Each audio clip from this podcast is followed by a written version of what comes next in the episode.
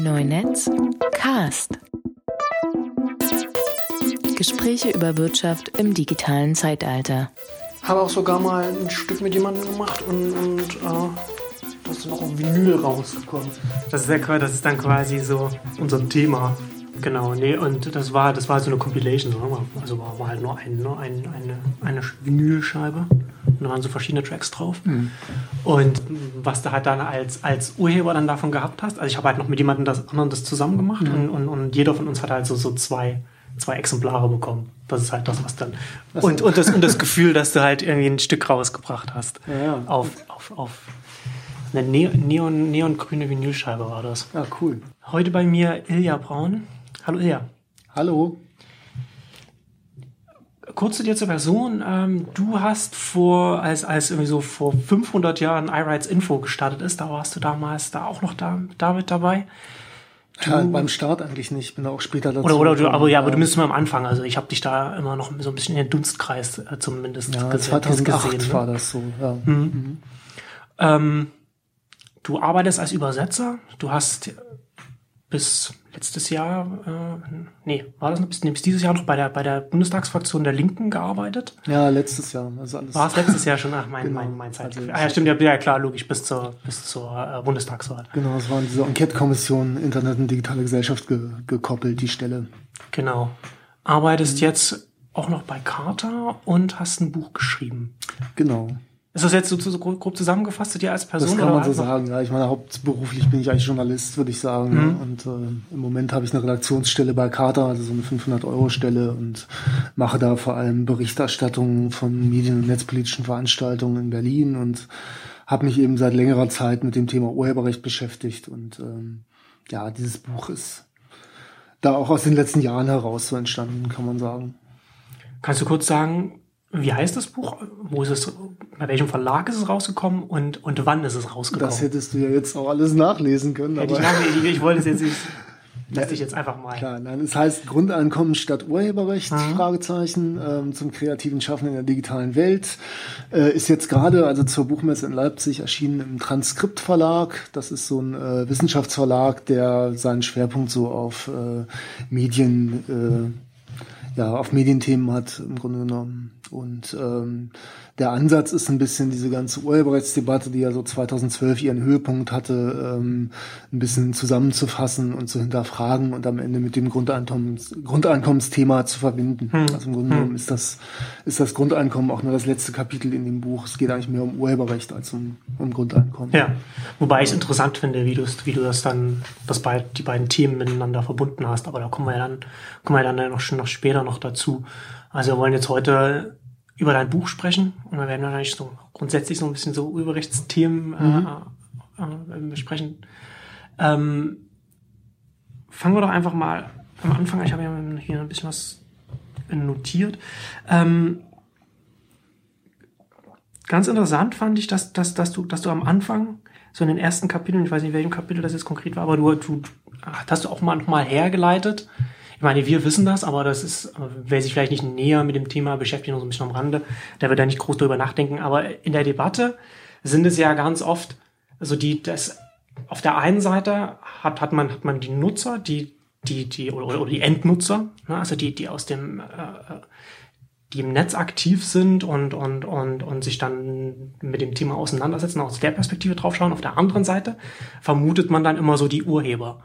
Ne? Und, und eigentlich muss man das ja nochmal lostrennen, weil in der öffentlichen Debatte ja ganz eine, eine Stimme, die viel Beachtung findet, ja eigentlich die Verwerter sind und die Interessen der Verwerter und der Urheber ja zum, an, an manchen Bereichen äh, gleich sind, aber, aber nicht in allen Bereichen. Und du hast das ja nochmal relativ ähm, gut aufgeschlüsselt, dass es da natürlich auch Spannungsbereiche gibt dann in mhm. dem Feld. Ja. Ähm, ja, das ist eine Sache, die mir, die mir seit längerem auch wichtig ist, ne, weil das ja immer sehr schnell so zusammengeworfen wird, dass die Interessen der Urheber und der Verwerter da dieselben wären. Und hm. ähm, ja, also ähm, die haben natürlich beide irgendwie ein Interesse daran, mit, mit äh, ihren Werken Geld zu verdienen. Ähm, aber es ist natürlich äh, grundsätzlich was anderes. Also Urheber haben immer auch äh, Verbreitungsinteressen äh, zum einen äh, und äh, Verwerter haben in erster Linie ökonomische Interessen und ähm, das ist auch nicht an sich äh, ist auch nicht an sich verwerflich, äh, ist aber was anderes. Ne? Also hm. ähm, im Prinzip ist der der Prozess ist ja im Prinzip so ähm, dass sie sagen, also es ist eine klassische im, im Kapitalismus eine klassische Investition. Die sagen, wir wir stecken Geld äh, in, in in ein Projekt, um dann damit noch mehr Geld zu verdienen, wenn wir es in irgendeiner Weise vermarkten so. Ne? Und hm. ähm, das Interesse von Urhebern ist aber grundsätzlich nicht, dass sie ihre Arbeit machen, ähm, um damit was zu produzieren, was sie dann mit Gewinn verkaufen können oder so, sondern im Grunde genommen wollen die meisten eigentlich hauptsächlich von ihrer Arbeit irgendwie über die Runden kommen und ansonsten ist es eher so ein Selbstverwirklichungsding und wollen irgendwie das machen, was sie hm. ähm, was, was sie gerne machen wollen. Ne? Insofern ist, äh, ist das Ökonomische wichtig, aber mehr äh, zum Zwecke eines anderen. Und bei der Tätigkeit von Verwertern ist eben per Definition das, das Ökonomische das eigentlich Wichtige. Ne? Genau, ähm, genau, ist ja ein, ist ein ökonomisches Thema. Ne? Genau. genau. Ähm, interessant fand ich, du hast ja dann auch, ähm, auch darüber geschrieben, dass es da ein Kräfteungleichgewicht gibt. Ja, also dass, dass ähm, Kreative, Kreativschaffende oft in, in einer schwächeren Verhandlungsposition gegenüber, gegenüber ähm, Verwertern stehen und das ist, das ist jetzt, wann war es? 2002 sowas, ne? Als, als, als, als die Bundesregierung da da auch etwas ändern wollte und da an dem, an dem Urhebervertragsrecht da äh, was, was machen wollte und äh, dann, dann sehr viel Gegenwind ähm, auch bekommen hat von Presseverlagen unter anderem, was, was dann zu einer Abschwächung geführt hat. Ja, also diese ganze Vertragsrechtsdebatte, das war tatsächlich 2002, hat man das irgendwann mal gemerkt, dass es da irgendwie sowas wie ein Verhandlungsungleichgewicht gibt hm. und hat gesagt, man muss eben Urheber in ihrer in ihrer Position im Vertragsrecht stärken und das finde ich eigentlich auch genau den den richtigen Ansatz, weil was äh, was Urheber oder Kreative mit ihrer Arbeit verdienen, hängt ja gar nicht so sehr davon ab ähm, oder hängt nur sekundär davon ab, wie viel sie irgendwie verkaufen und, und primär davon, was eben in ihren Verträgen drin steht, wie viel sie davon abbekommen so ne hm. und ähm, wie, wie in allen Bereichen, wo es irgendwie ein Überangebot gibt, es gibt natürlich auch ein Überangebot an, an kreativen Leuten, ähm, hat man da meistens schlechte Karten und ähm, da war eben die Idee, sowas wie grundsätzliche Beteiligungsansprüche durchzusetzen. Ne? Und ähm, also so wie man AGBs äh, von, von irgendwelchen Firmen regelt, so kann man natürlich auch Verträge regeln, ähm, die, die zwischen Urhebern und Verwertern geschlossen werden. Und ähm, das war tatsächlich der ähm, der Industrie damals sehr unrecht. Und es hat große Zeitungskampagnen gegeben, die den, den Untergang des Abendlandes heraufbeschworen haben, wenn man äh, Urhebern in ihren Verträgen mehr Rechte einräumt. Ne? Und das äh, war ein großes, äh, gab eine große Entzweiung tatsächlich auch 2002 zwischen Urhebern und Verwertern, die dann irgendwie in dieser ganzen Urheberrechtsdebatte ja vergessen wurde, ja. kann man fast schon ja. sagen. Oder vielmehr, da hat es irgendwie so einen ein, äh, ein Schulterschluss plötzlich gegeben zwischen Verwertern und Urhebern, der mich auch immer ein bisschen gewundert hat. Hm. Ähm, also eine große, eine große Angst vor der, ähm, vor der digitalen Welt sicher auch. Genau, weil dann die, die Konfrontationslinie relativ klar war. Also wir Urheber und, und Verwerter müssen geeint stehen gegen, gegen die Nutzer und, und, und ihre Kostenloskultur. Ne? Also so ist das ja, ja so ein bisschen so wahrgenommen worden auf, auf der auf der Seite der Kreativschaffenden. Mhm. Ja, was ich auch einen ganz komischen Ansatz finde, also schon dieses Wir Urheber ist ja das Erste, was man hinterfragen müsste, ja. weil das ja irgendwie heute schon nicht mehr stimmt, ne? weil im Grunde genommen ja sehr viele Leute kreativ tätig sind und das Urheberrecht, also ähnlich wie der Datenschutz, ja, aber das ist ja inzwischen auch altbekannt, ne? zu so einem Massenrecht geworden ist. Genau, genau. Also es betrifft ja nicht nur nicht, nicht nur nicht nur jeden jeden Bürger, wenn er wenn er versehentlich äh, ein Foto auf seine, auf seine private Homepage stellt, für, wo, wo er gar nicht das Recht daran hat, das zu benutzen oder, oder sich irgendwie einen, einen Song oder ein Album runterlädt, sondern es betrifft ihn auch schon, wenn er sein eigenes Urlaubsvideo auf, auf YouTube hochlädt oder, mhm. oder, oder ein Foto auf Instagram oder sowas, weil sobald er das veröffentlicht äh, und, und na, ist er automatisch Urheber, mhm. weil ja auch die, die, die, die Schöpfungshöhe ja meistens schon, die ist ja so niedrig, dass eigentlich sofort alles, ja, es ist sofort ein urheberrechtliches Werk, sofort geschützt und du bist Urheber, du hast das veröffentlicht. Mhm. Na, also ja, das finde ich eigentlich auch die, die interessantere Sache, ne? Also so die Frage, ob Leute sich irgendwie was äh, umsonst runterladen oder dafür bezahlen, das ist ja im Grunde genommen eine reine Kon Konsumfrage. Mhm. Ähm, aber so die, dieser Wandel zu sagen, äh, ist also die Produktionsmittel stehen allen zur Verfügung und es können alle irgendwie damit was machen ähm, und, und, und quasi an so einer an so einer Öffentlichkeit auch teilhaben. Das ist eigentlich die interessantere Entwicklung, Genau, die natürlich auch mehr Probleme bereitet. Ja. genau. Mhm. Ähm, Jetzt scrollst du so durch das Buch mit den vielen grünen Markierungen. ja, genau, ich gucke gerade. Ähm, Du hast ja, soll ich auch mal was fragen? Du hast ja selbst eher so eine ökonomische Perspektive. du kannst ja gerne, frag mich. Du hast ja selbst eher so eine ökonomische Perspektive Ja, darauf ja. auch, ne? Genau, Finde ich ja immer ganz interessant, weil die mir ja so ein bisschen fehlt. Also ich bin ja genau. wirtschaftswissenschaftlich nicht so stark, sondern komme eher so von dem Urheberrecht her und von dem, Mhm. von des kreativen Schaffens und Ich, ich finde, ich finde ja auch, wenn man, wenn man, wenn man sich die Unterschiede zwischen, zwischen dem, dem deutschen Urheberrecht anschaut und dem angelsächsischen Copyright, finde ich, dass das Copyright für mein, für, für mein Verständnis her ähm, besser aufgesetzt ist. Ja, weil es, weil es tatsächlich ein, ein, ein ökonomisch ausgerichtetes Recht ist. Ne? Also, also da steckt ja schon drin so Copyright und da geht es um, um, um die Kopien und, und alle Rechte, die du da, die dir von der Gesellschaft als Urheber zugestanden werden, die kannst du auch, die kannst du auch alle veräußern. Ne? Also hast du zum Beispiel als, als Urheber hast du zum Beispiel in den, in den USA die Möglichkeit, dein, dein Werk, das was du schaffst, in die, in die Public Domain zu setzen. So in Deutschland kann ich das nicht machen als Urheber, egal, weil, egal ob ich das will oder nicht. So, ich habe halt, ich habe halt Rechte, die, die werden mir von der Gesellschaft äh, zugestanden, gesetzlich. Und ob ich die, ob ich die nun will oder nicht, das ist, ich, ich- kann die, ich kann die nicht aufgeben, ich kann die nicht veräußern. Ähm, was wiederum, glaube ich, eine Folge dessen ist, dass wir im Urheberrecht so eine Vermischung von, von zum einen ökonomischen, also von Verwertungsrechten haben, als auch noch so Persönlichkeitsrechte. Das ist so, so, Ja. so, so, so, so, so, ein, so, so ein ganz eigenwilliger Rechte-Mischmasch, finde ich.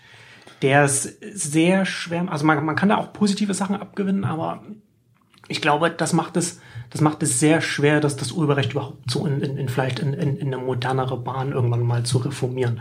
Weil es, weil man da re relativ schnell, glaube ich, im, im Deutschen so in Argumentationsprobleme dann auch reinläuft. Also Ja. aufgrund, aufgrund, allein aufgrund der Tatsache, wie das, wie das, wie das deutsche Urheberrecht ähm, konzipiert ist. Das kann gut sein, ja. Also ich finde es äh, ich find's schwierig zu entscheiden, was ich da jetzt wirklich besser finde. Ne? Zumal ich glaube, dass es in der Praxis auch gar nicht so große Unterschiede macht. Ne? Also zum einen hat er irgendwie, äh, das, das US-amerikanische Copyright hat sowieso einen starken Einfluss in Europa, seit langem auch. Ne? Äh, und zum anderen ist es ja auch in Europa so, dass, ähm, also es stimmt natürlich, du kannst dein Werk nicht einfach in die Public Domain freigeben, du kannst natürlich schon vertraglich äh, im Grunde alle Rechte daran irgendwie abgeben. Es passiert ja auch oft genug gegen deinen Willen sozusagen. Ne? Ja. Aber, ja, ich meine, also ich, da, habe ich ja auch irgendwie was drüber geschrieben. Ne? Genau. Ich, ich denke, in den USA ist ja, ist ja quasi so der Ansatz, ähm, es ist das Interesse der Allgemeinheit, das irgendwie im, im Genau, Vordergrund steht, genau. wo gesagt wird, irgendwie, wir wollen irgendwie, also das Urheberrecht, das, Das- Copyright ist genau. ein Instrument dafür Das steht ja auch, das steht ja auch direkt, ähm, wie, wie, wie, wie sagt man so Copyright, ähm, wie steht es da, to, to, to advance irgendwie the art and, oder irgend sowas.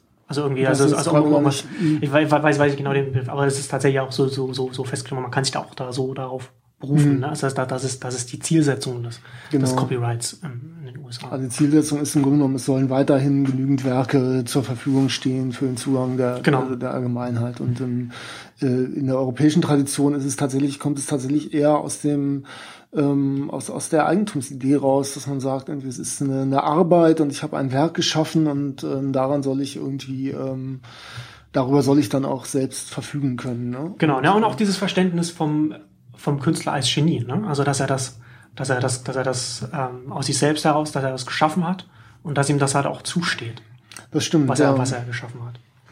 ja, das ist dann so eine Vermischung mit mit den Persönlichkeitsrechten so, ne? Genau.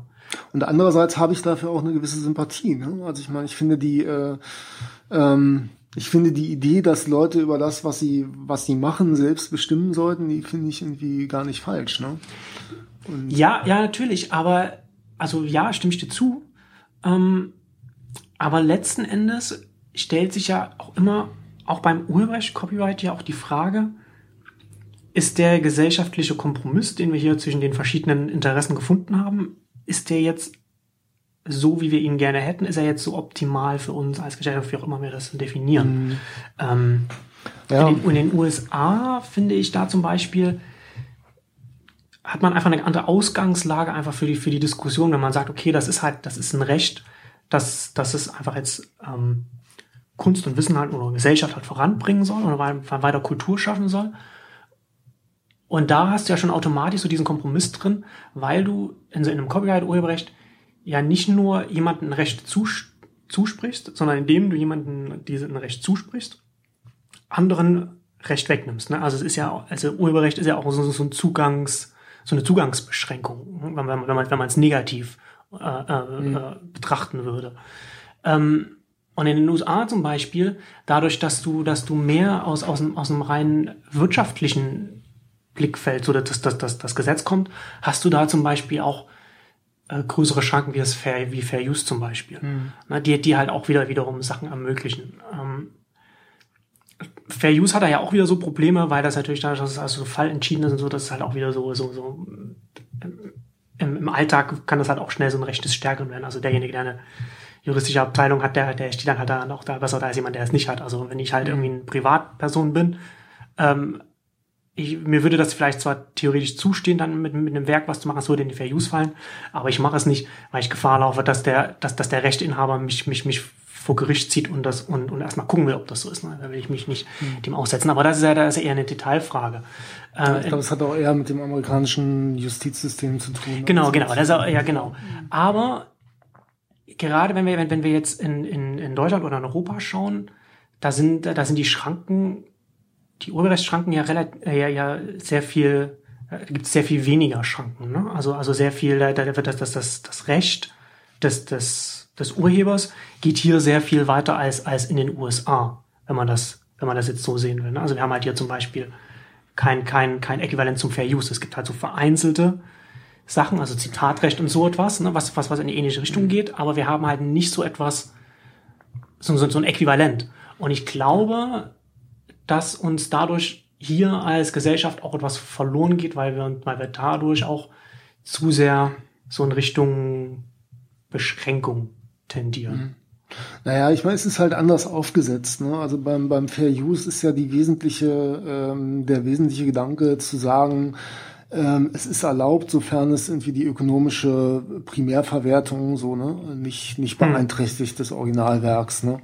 Und das ist natürlich eine rein ist eben eine rein ökonomische Betrachtung, ne? wo ähm, in Deutschland immer gesagt wird, dass das Primäre ist die, ist die persönliche Beziehung des äh, äh, des Produzenten zu seinem Werk. Ne? Und ähm, ja, also ich weiß gar nicht, ob das in der Praxis dann wirklich, ja, also bei Fair Use hat es natürlich schon andere Auswirkungen, ne? aber ich denke, dass das krank, also dieses, dieses Schrankensystem, ähm, äh, das, das könnte man auch so gestalten, dass es in seinen, äh, also in der Praxis dem, dem Fair Use ziemlich nahe kommt. Ne? Ich glaube ja, dass ich würde gerne mal, ja. ich würde gerne mal zurückgehen zu dem, was du am Anfang gesagt hast. Ne? Mhm. Ne? Also ich, ich, ich habe mich, ich frage mich zunehmend, ob eigentlich dieser äh, dieser Gegensatz, den man immer, äh, den man immer aufstellt zwischen ähm, Zugangsinteressen und, und Beschränkungs- oder Eigentumsinteressen, ne? ob, ob, ob das eigentlich klug ist, das weiter so in, ähm, in, in der Richtung zu denken. Also dass man quasi einen Kompromiss finden muss zwischen den, den Interessen von, von Urhebern und,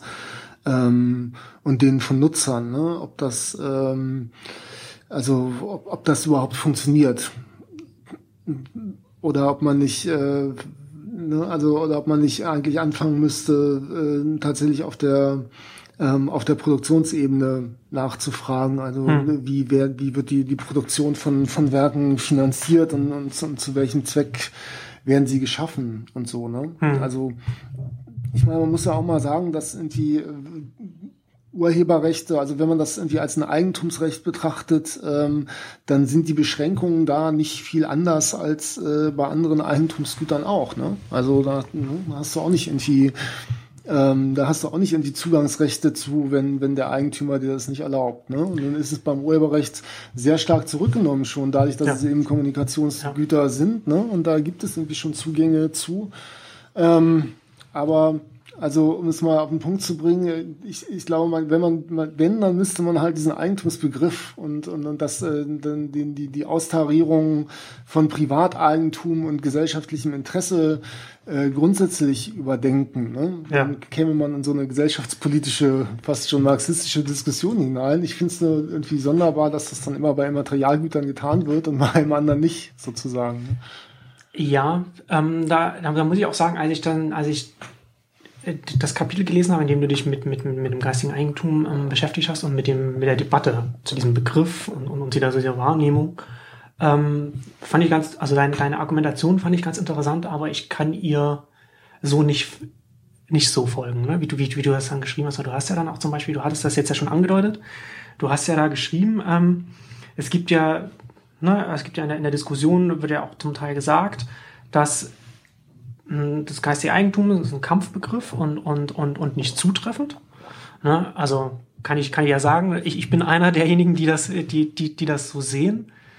Bin ich ja auch nicht alleine, also gerade so, so der, der äh, Professor Hören, ja, der, der, der Urheberrechtsexperte, sa, sa, sagt, das, sagt das ja auch. Ne? Und, und, und tatsächlich. großen Namen auf. Naja, nee, aber das ist, ist, ist, ist ja tatsächlich so. Ne? Und wenn wir ins, und wenn wir ins, wenn wir, in, wenn wir ins Recht reinschauen, so geistiges Eigentum ist kein juristischer Begriff. So, der existiert halt im Deutschen als, als juristischer Begriff nicht. Das ist halt ein Debattenbegriff. Naja, gut, Intellectual Property sagt das natürlich schon, ne? Ja, aber man kann halt durchaus, man kann halt schon sagen, so, das ist es, ist das tatsächlich, na, also juristisch ist, ist zumindest in Deutschland ist das, ich weiß nicht, ob, weiß nicht genau, wie das in den USA ist, ob das da auch nur ein Debattenbegriff ist oder ob das tatsächlich da im, im, im, im Gesetz vorkommt, kann ich nicht sagen. Ich weiß nur, dass es dass es im Deutschen ähm, so, so ja, der Fall ist. Aber ich meine, ist aber, die Frage, worüber reden wir? Reden wir über das, was wir gerne wollten oder, oder reden wir über eine Beschreibung dessen, was es ist? Ne? Und ich glaube, es genau, ist genau. überhaupt nicht bestreiten, dass, dass Urheberrechte analog zu Eigentumsrechten äh, gestaltet sind. Mm, ja, und das würde ich, und das würde ich halt so nicht sagen, ne? dass man das so, dass man das so einfach, dass man das, dass das unbestreitbar ist. Ähm, aber da hast du dich auch selber gerade drüber beschwert, dass du sagst, quasi, es gibt zu wenig Zugangsrechte zu diesem Eigentum und zu, zu, zu viel Schutz davor. Also ja, Zugangs, Zugangsrecht und Eigentum ist ja nicht äquivalent. Das hat ja nichts, das, also es ist ja nicht irgendwie das eine ist ja nicht automatisch das andere. Na, naja, also Eigentumsrechte halt sind immer das, was den, was den Zugang von anderen dazu beschneidet, sozusagen. Ne?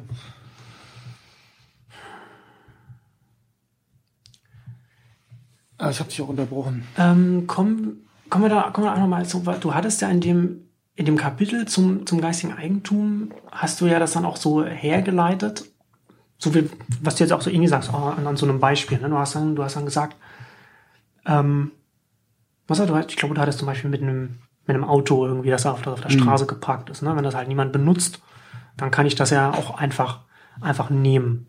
Ne? Ähm, Jetzt, jetzt, jetzt kann ich, jetzt komme ich das, jetzt bekomme ich das Beispiel nicht mehr so komplett zusammen, wie du das, wie du das naja, beschrieben es ging, hattest. Es ging darum zu sagen, Aber, ähm, also,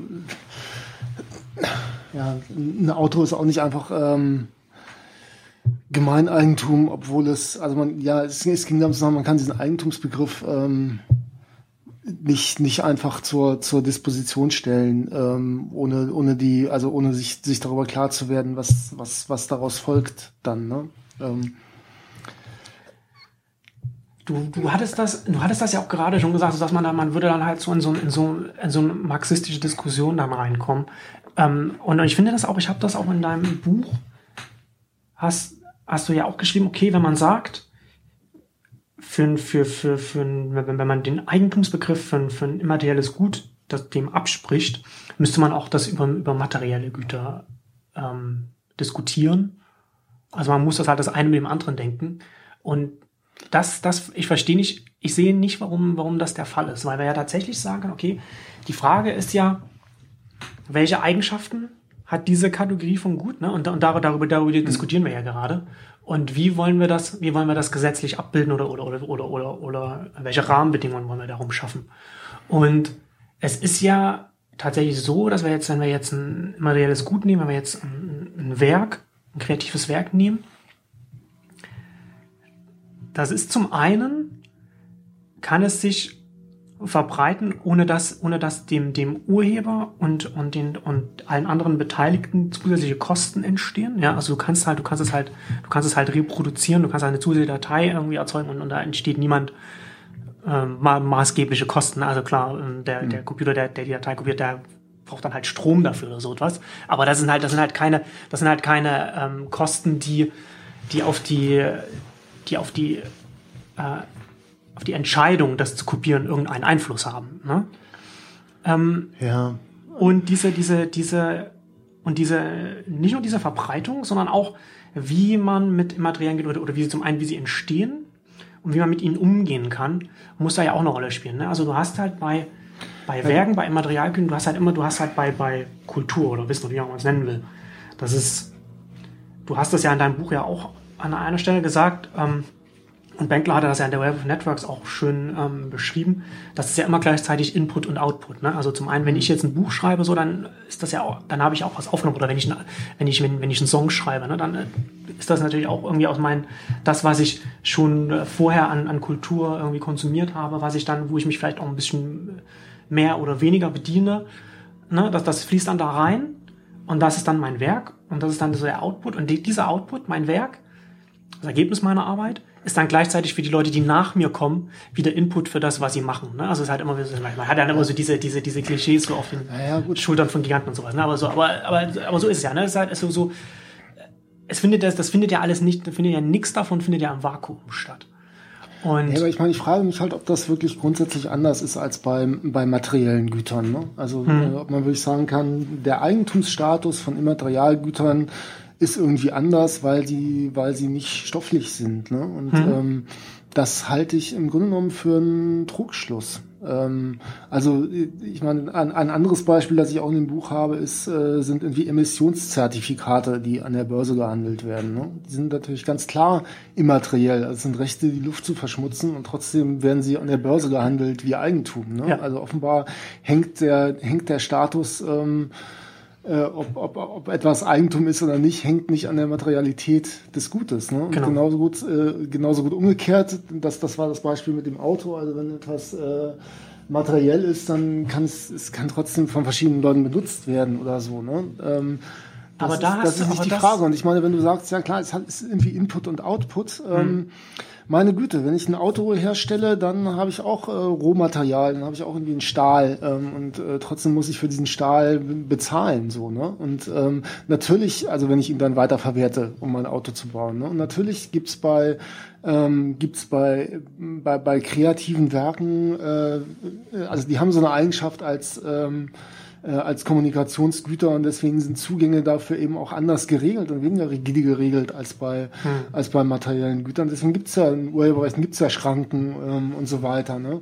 Und dann kann man sich irgendwie darüber streiten, ob die, ob die Schranken irgendwie ein bisschen weiter sein sollten oder ein bisschen enger oder ob die Schutzfrist irgendwie ähm, ein bisschen länger oder ein bisschen kürzer sein sollte. Aber ich meine, im Grunde sind es keine grundsätzlichen Fragen, ne? sondern grundsätzlich ähm, bleibt man dann dabei, dass man das irgendwie ähm, als ein Eigentum betrachtet. Ne? Und man sagt irgendwie dann eigentlich nur, ich finde, es sollte nicht ganz so rigide geschützt sein und ich finde, es sollte irgendwie mehr mehr Zugangsrechte der Allgemeinheit ähm, dazu geben. Ne? Und das kann man ja machen, ne? aber dann finde ich, kann man auch berechtigterweise mal fragen, sollte das nicht irgendwie, ähm, sollte das nicht bei anderen Gütern genauso sein? Dann ist man tatsächlich in so einer marxistischen Situation, äh, Diskussion. Ne?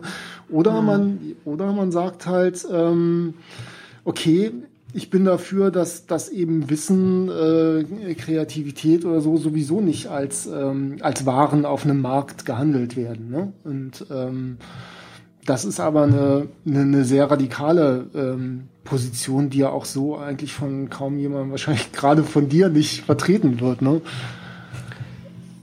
Ja, ähm, ich finde, dass man, ich finde, dass man sich leicht auf dem, auf dem Holzweg begibt, wenn man, wenn man das irgendwie sagt, okay, wenn man sagt, wir wollen äh, immaterielle Güter so sehen, dann müssen wir auch alle anderen Güter so ähm, sehen. Man kann das durchaus voneinander trennen und, und, und man soll es auch voneinander trennen, weil diese Güter unterschiedliche Eigenschaften haben. Ne? Und, und, und die, die Argumentation ist ja, wenn wir, wenn wir von immateriellen Gütern sprechen, Ja, also, also Moment mal. Ähm, sind, wenn wir jetzt, wenn Also, wir jetzt, wir müssen, das ja glaube unter, ich halt ja unter, grundsätzlich nicht. Ich Nee, glaube doch, nicht, dass es an den ja- Eigenschaften wenn, wenn wir aus rein, aus rein ökonomischen Sicht schauen, ne? also wie man, wie man gut nutzen kann, ne? dann gibt es ja so, so öffentliche Güter, es gibt so, die, die verschiedene ähm, Eigenschaften haben, ne? also so, hat ein Gut, ist ein Gut, hat, hat ein Gut Rivalität oder, oder, oder, oder Nicht-Rivalität. Ne? Und das heißt, das heißt, wenn ich etwas nutze, kannst du es nicht nutzen. Und das ist bei materiellen Gütern so. Ne? Also nur weil ich, nur weil mein Auto, das auf der Straße steht, weil ich es gerade nicht benutze und du denkst, du, du dann kannst du es benutzen, ne? dann in dem Moment, in dem du es benutzt, kann ich es halt nicht mehr benutzen. Ne? Das heißt also, das ist halt irgendwie, das ist halt von der, von der, von der, von der Menge beschränkt, ne? also von, von, von, von der Nutzung beschränkt. Ob da, oder ob da jetzt irgendwie ein, eine, eine, eine, eine Parkbank ist. Ne? Da können halt irgendwie nur, nur zwei Leute drauf sitzen und, und nicht so viel, wie, wie es wollen. Und bei, bei, bei, bei, einem Song der, oder, oder, oder bei, einem, bei einem Buch, das losgelöst ist von dem physischen Träger, ist das, ist das, ist das anders. Und das ist, das ist nicht rival. Ob ich, ob ich jetzt das, ob ich jetzt das Buch lese oder, oder den Song anhöre, hat überhaupt keinen Einfluss darauf, ob du das, du das auch hören kannst oder das auch lesen kannst. Ne? Du kannst das halt auch mal. Das ist wie, äh, was war, was ich glaube, ähm, Tom, Thomas Jefferson war, war das der, der, der gesagt hat, ne? also das, das Licht, dass ich, ich, dass das Licht, ähm, von- das, das ich nutze, um zu lesen, das nur weil ich es zum Lesen nutze kann, du kannst das auch dann, du, das erreicht dich auch so. Ne? Ja, Diese- ja, aber das ist aber, ich, ja, und das, ich, und ich das finde das, ich finde das, ich finde das schon, dass das, ein, dass das eine wichtige Eigenschaft ist, die man, die man mit, mit in Betracht ziehen muss, wenn man über die gesetzliche Rahmenbildung darüber spricht, weil man dann auch, wenn man dann auch das, dann stellt sich mir auch die Frage, okay, wieso setzen wir diesen, den, das Eigentumsverständnis, das wir für materielle Güter haben, warum wollen wir das eins zu eins darauf übersetzen? Ne, das, das ist ja dann, das ist dann die Frage. Und die Frage, die dann, die sich danach anschließt, wenn wir dieses Eigentum, diesen Eigentumsbegriff auch auf Bücher und Songs und so weiter setzen wollen, warum beschränken wir das zeitlich? Ne, also das, das, das, das widerspricht sich halt auch, wenn man halt wirklich sagt, okay, das ist halt alles irgendwie das, der, dasselbe Verständnis von Eigentum, dann müssten wir auch darüber sprechen, warum wir überhaupt Urheberrechten mit, mit, mit Schutzfristen versetzen und warum wir es nicht äh, den, den Schutz unendlich machen, so wie wir es jetzt bei, bei, allen, bei, bei materiellen Gütern haben. Ja, da gibt's ja naheliegende Begründungen für. Ne? Aber äh, dann davon abgesehen, also ich bezweifle, dass, dass die, also ich bezweifle, dass Güter bestimmte Eigenschaften haben, die natürlicherweise in einem bestimmten Eigentumsstatus naheliegen.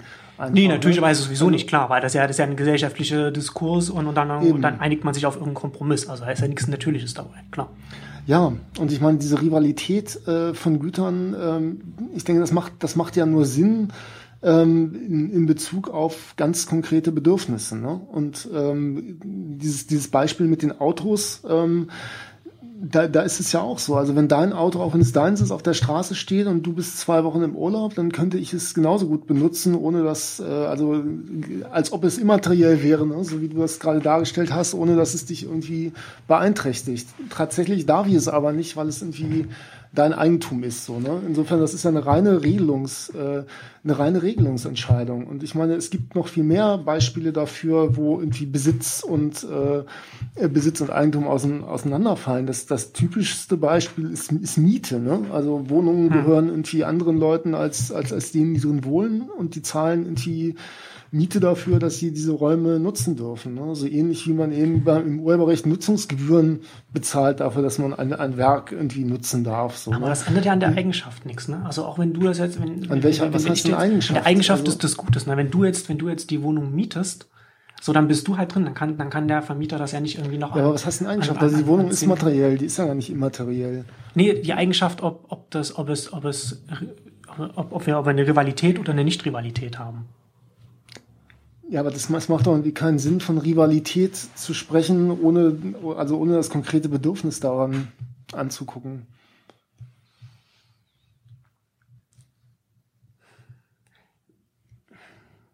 Weiß ich nicht. Ja. Also im Grunde, es geht doch, ist, im Grunde genommen ist doch der, der, der Sinn dahinter ist doch die Monetarisierung, ist doch, dass, dass man damit Geld verdienen will. Also der Vermieter selbst, der, der hat doch die Wohnung im Grunde genommen gar nicht, weil er sie selbst brauchen würde, sondern er besitzt sie nur, weil er sie vermieten will und, und, und das Geld dafür genau. kassieren will. Ne? Aber die, diese, diese, diese Nicht-Rivalität, die wir, die wir jetzt bei den, bei den Werken sehen, wenn sie, wenn sie halt losgelöst sind vom, vom, vom, vom physischen, vom physischen Träger, sie ist, glaube ich, also da kommt ja ganz viel dann daraus, also entsteht dann daraus, ne? Also zum, also zum Beispiel die, die illegale Verbreitung über File-Sharing, ne? weil ich kann halt meine, meine, meine Kunden oder, oder, oder mein Publikum kann, kann auf einmal die Distribution selbst untereinander ja. organisieren. Ne? Ja, also Gerade okay, weil die halt Distribution halt ist, ist halt äh, quasi kostenlos geworden, sagst du jetzt. Ne? Und daraus ist, sollte ist, sich, eine, daraus sollte eine, sich ein anderer Eigentumsstatus ergeben. Ne? Also ich meine, ich sage, nee, ich bin nee, ja auch das, gar nicht. Das, sag, sage ich nicht zwingend, aber. Ja. Also ich bin ja auch gar nicht der große Verteidiger des Eigentums, sondern darum geht's mir ja gar nicht. Ne? Ich, jetzt habe ich irgendwie den Faden verloren. Ich glaube, dass also diese diese nicht. Ach ja, Entschuldigung, ja, ich, ich, wollte sagen, ähm, denn das stimmt natürlich, also die ist im digitalen Bereich natürlich zu Grenzkosten von quasi null möglich. Im Grunde ich würde, genommen, ich würde sagen, genommen war es, okay, ja. im Grunde genommen ist, gilt das aber ja für für ganz viele Güter. Ne? Also ich sage mal so, die Arbeit irgendwie äh, ein Buch zu schreiben oder ein Werk zu schaffen, wie auch immer, hm. stand war, stand noch nie in einem, in einem Verhältnis äh, dazu, was es kostet, das irgendwie zu, zu, zu drucken und zu ja. verbreiten. Also je mehr du davon druckst, desto, genau. desto billiger wird es im Zweifelsfall. Ja. Und mittlerweile sind wir sowieso in der Situation, wo irgendwie äh, alle Reproduktionstechnik äh, immer billiger wird und das eigentliche, was irgendwie äh, der eigentliche ökonomische Wert liegt in den, in den Ideen und in den, in den Patenten und so weiter. Ne? Also genau. im Grunde genommen ja. nähert sich das ja aneinander an. Ne? Ja. Also auch da nähert sich die Unterscheidung von, von materiell und immateriell einander quasi an. Insofern. Nie, nie, hm, weiß nicht, also ja, das, also, also ich meine, Werke, dass du sagst ne, quasi, also du kannst das nicht nutzen, wenn, wenn ich es nutze. Äh, es gibt da so eine Rivalität, das ist ja ein bisschen so, als ob man sagen würde, ähm, ich, ich kann den Supermarkt irgendwie leer kaufen und dann sind keine Waren mehr da. Ne? So ist es ja nicht. Da sind ja am nächsten Tag irgendwie immer äh, genügend andere Waren. Also die werden halt nachproduziert. Ne, das, weil, damit sie, aber, aber der Punkt ist doch, dass es produziert wird, damit es verkauft wird. Und damit es als Ware verkauft werden darf, äh, verkauft werden kann, darf es eben von vornherein nicht allen zugänglich sein. Und wenn man das nicht will, dann muss man halt irgendwie sich über ein anderes Gesellschaftssystem oder über ein anderes. Ja, aber ja, wie gesagt, also zu sagen einfach, okay, du hast halt hier ein materielles Gut und, und, und, und das kann halt irgendwie nur weil es dir gehört, aber wenn du es nicht benutzt, kann ich es benutzen. Also, also ist das genau das gleiche wie ein, wie ein, wie ein, wie ein, wie ein Song oder, oder so, der sich, der sich, der sich online verbreitet. Ähm, das ist es, das ist es ja, das ist es ja nicht. Also du kannst natürlich irgendwie sagen, okay, wir haben halt irgendwie einen Überfluss, wir haben halt die vollen Supermärkte, ähm, dann ist doch, dann ist da, dann ist das Waschmittel irgendwie das gleiche wie, wie das Buch, das heißt, das als E-Book vorliegt oder so. Also das, das ist, das ist es nicht. Es ist halt, es gibt halt tatsächlich einen Unterschied von den, von den Eigenschaften, ähm, der, der, ja, aber die Frage ist, ob der Gütern. Unterschied von den Eigenschaften einen Unterschied für den Eigentumsstatus ausmacht hm. oder ausmachen sollte. Ich finde, ich finde ja, weil wie gesagt, also zum einen, du hast zum einen hast du die Nicht-Rivalität, die halt auch Auswirkungen auf das Geschäftsmodell hat. Also ich kann ja zum Beispiel auch als Musiker sagen, okay, äh, ich mache meine meine meine Musik ähm, frei zugänglich weil mir das, weil mir das mehr, mehr, mehr Fans äh, verschafft und ich dann irgendwie mein, mein Geld dann mit, mit, mit irgendetwas anderem zum Beispiel dann verdiene, ob das irgendwie ein mhm. Auftritt ist oder ob mir dann die Fans dann irgendwie die Produktion des nächsten Albums finanzieren oder, oder, oder was auch immer. Ne? Das, ist, das sei erstmal ja, dahingestellt. Das Aber das kann ich, das kann ich ja machen. Und, die, und das kann ich halt auch nur machen, weil, zum, weil es diese, diese Grenzkosten von null gibt. Ne? Also das kostet ich, selbst wenn ich jetzt mein, mein, mein, mein E-Book oder, oder mein Album online stelle, dann können es die Leute runterladen, die können es dann weiter verbreiten. Wenn ich es sogar noch irgendwie auf, auf einen BitTorrent-Träger draufstelle, mhm. dann, dann habe ich überhaupt keine, keine, keine Hosting-Kosten und, und keine, und keine, keine Traffic-Kosten. Ne? Ja, was dann habe ich halt die Verbreitung. Meine, aber das ist das, du hast halt, du hast halt, also das ist, das ist eine Folge von, von, von zwei Sachen. Also du hast die, die Nicht-Rivalität und die, die, die Grenzkosten von null, dass es einfach so, einfach so weiter verbreitet werden kann. Ja, ähm, aber was passiert denn da? Also da verlagerst du die Knappheit von dem einen Gut auf das andere Gut im Grunde genommen. Sagst du, okay, ähm, mein, äh, mein, mein Werk, die Kopien davon, die, die kann ich umsonst verbreiten, mhm. aber wenn er zu meinem Konzert geht, dann müsst ihr irgendwie Eintritt zahlen. Genau, aber das ist ja auch, das sind ja auch zwei Unterschiede. Das eine ist ja auch ein knappes Gut, ne? Weil, weil der Kunst, das, das, der Konzertsaal, der kann halt irgendwie nur 100 oder 1000 Leute oder 5000 oder so fassen. Und selbst wenn du sagst, okay, Du kannst halt auch in einem Stadion spielen, das niemals voll wird. Dann ist das, dann ist das immer noch, dann ist das aber immer noch ein, ein, ein Ort mit, mit, mit, mit, mit, mit, mit, endlichem Platz. Das ist halt nicht das gleiche wie äh, das, das Album oder, oder, oder der Song oder was auch immer, das halt milliardenfach kopiert werden kann, ohne dass es irgendeine, irgendeine Auswirkung auf irgendwelche Kosten irgendwo hat.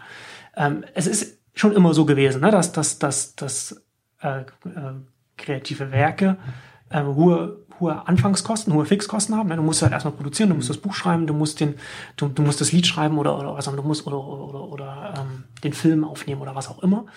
Und dann relativ geringe variable Kosten so für die für die für die Distribution. Ne? Dann hast du du presst halt die CD, du ja, bedruckst du bedruckst das Papier. Das ist dann halt der Träger. Ne? Und der genau und der kostet doch, der, genau der ist das halt. ist doch quasi bei allen Produkten so heutzutage. Es, mm, nee, würde würd ich nicht. Ich, nee, das ist schon das ist schon eine Besonderheit im Material, also von von von von kreativ, also von Werken. Und wenn man wenn man von Kultur oder Wissen oder wie auch immer man sitzt. Ähm, oder Naja, gut, Kunst also schreiben. wenn, Also wenn man Autos ist- produziert, werden die doch auch billiger, wenn man sie in der Production Das stimmt, du hast, du hast, macht. das ist richtig, du hast Skaleneffekte, aber es ist, also mir, mir ist keine, mir ist keine, mir ist kein Wirtschaftsbereich bekannt, bei dem der Unterschied so enorm wäre mit den, mit den anfänglichen Fixkosten und den, und den, den variablen Kosten, die dann, die dann danach kommen. Ne? Und, und ich meine, das letzten Endes, das ist ja letzten Endes auch der Grund, warum es äh, in, in, in, in, Großbritannien äh, England damals überhaupt so Steady of N und, und, und Copyright überhaupt gegeben hat, weil natürlich du schreibst halt irgendwie dieses, du schreibst dein Buch und, und dann, und dann bringt der, der, der Verleger bringt das dann heraus oder der, der, der, der Buchdrucker oder wie auch immer man den er damals genannt hat. Und für den, für den, für den zweiten, dritten, vierten Drucker ist es natürlich viel günstiger gewesen, das auch nochmal zu drucken. Ne? Und du hast halt, du hast halt die Druckkosten sind ja viel geringer. Du bezahlst ja nicht für die, für die Druckkosten, also für, für das bedruckte Papier, sondern du bezahlst für das, für den Inhalt. Ne? Also da, da, da, da kommt ja der Preis. Und damit, damit diese Anfangskosten überhaupt wieder reinkommen, musst du, musst du das halt schützen. Ne? Dass halt nur einer das dann, das dann, das dann verbreiten kann. Ja, aber was ist denn die grundsätzliche Operation, die das Urheberrecht da macht oder das, das Copyright? Die grundsätzliche Operation ist doch, dass sie etwas, was im, im Grunde genommen von seinen Eigenschaften her nicht, nicht, nicht dafür gedacht ist oder sich nicht dafür eignet, als, als Ware verkauft zu werden, sich eben, eben doch in eine Ware verwandelt wird. Ne? Also im Grunde genommen wird künstlich, wird, also wird, wird künstlich der, der Status dem, dem von anderen Waren angeglichen. Ne? Genau, genau. Und ja, Ja, und ja. Ähm, dann kann man aber sagen, das findet man gut, dass es diese Art von Warenhandel auch mit, mit Immaterialgütern gibt, oder Mhm. das findet man nicht gut. Aber Na gut, es gibt ja, gibt ja dazwischen, also das sind ja die zwei Extreme. Ne? Also man kann natürlich sagen, okay, ich, grundsätzlich kann ich dem etwas abgewinnen, aber ich finde vielleicht die aktuelle Umsetzung jetzt nicht so optimal. Ne? Könnte man ja, ja, kann man ja ja auch klar, sagen. nee, da aber das auch, ist ja, also da wären wir uns wahrscheinlich ja sogar auch einig, dass die aktuelle Umsetzung nicht so optimal ist. Ja.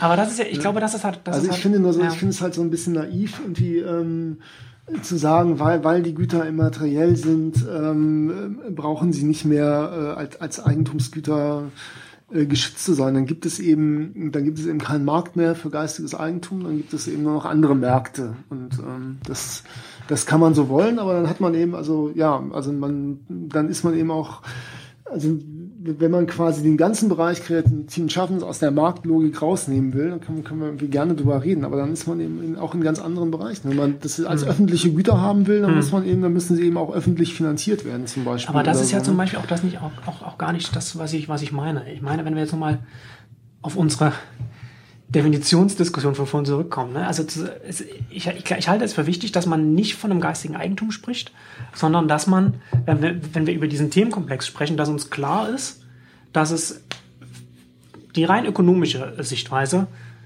auch auf das Urheberrecht ist, dass es ein staatlich garantiertes Monopol ist. Ne? Es ist ein Distributionsmonopol, das staatlich garantiert wird. Und, Aber und das muss man, und das, muss man das aber, Eigentum ist doch sowieso staatlich garantiert. Das ist doch bei, bei, bei deinem Auto nicht anders. Es ist staatlich garantiert, dass ich nicht kommen kann und dir das wegnehmen. Genau, genau, Also, ja, das ist so, genau. Also du, der, der, der Staat stellt halt sicher, dass, ja, also dass, what, dass, what's so das nicht. special about Dass es kein? Eigentumsrecht ist, sondern, sondern ein Monopolrecht. Es ist ein Monopolrecht. Ja, aber ne? Eigentumsrechte also es, es, sind geht, doch- es geht ja um, um, um Eigentumsrechte sind doch Monopolrechte, wenn es nicht gerade Eigentum an Gemeingütern ist, was im, im Grunde genommen in, in unserer Wirtschaftsordnung die, die Ausnahme ist. Aber da kommen wir ja dann wieder auf die, die, ja, aber da kommen wir dann wieder auf die Frage zurück, ne? Also wenn du halt sagst, so diese, diese, diese, die, die, die, die Nicht-Rivalität des Gutes, ne? Ich meine, das, weil ich jetzt zum Beispiel, wenn, wenn, wenn ich jetzt ein, ein Lied rausbringe, Ne? Und ich kann das Lied, ich kann das Lied halt singen und du kannst, du kannst es halt auch singen oder du kannst es halt auch aufnehmen und kannst es irgendwie online stellen. Und das nimmt mir erstmal von meinem Lied, das ich online stelle, nichts weg. Ne? Also es kommt halt noch was dazu. Ne? Und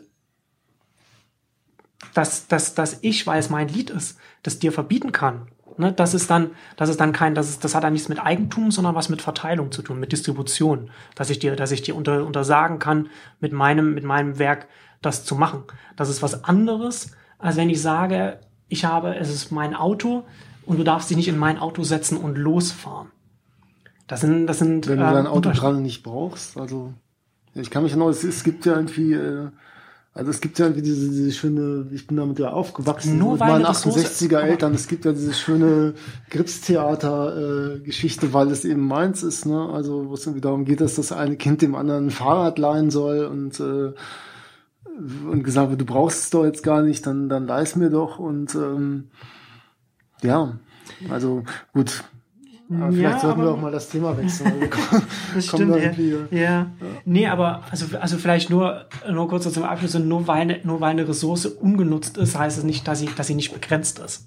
Ne? Und das, und das ist ja der Unterschied. So nicht, nicht Rivalität heißt halt. Also, ja, aber was das, macht die Begrenzung, was macht die aus? Also wenn sie, wenn sie nicht, äh, ja, mag begrenzt sein, aber solange sie ausreichend ist, um die Bedürfnisse zu, zu befriedigen, die de facto da sind, ähm, hm. spielt es ja keine Rolle, würde ich sagen. Aber gut, wir kommen da jetzt, glaube ich, nicht weiter. Nee.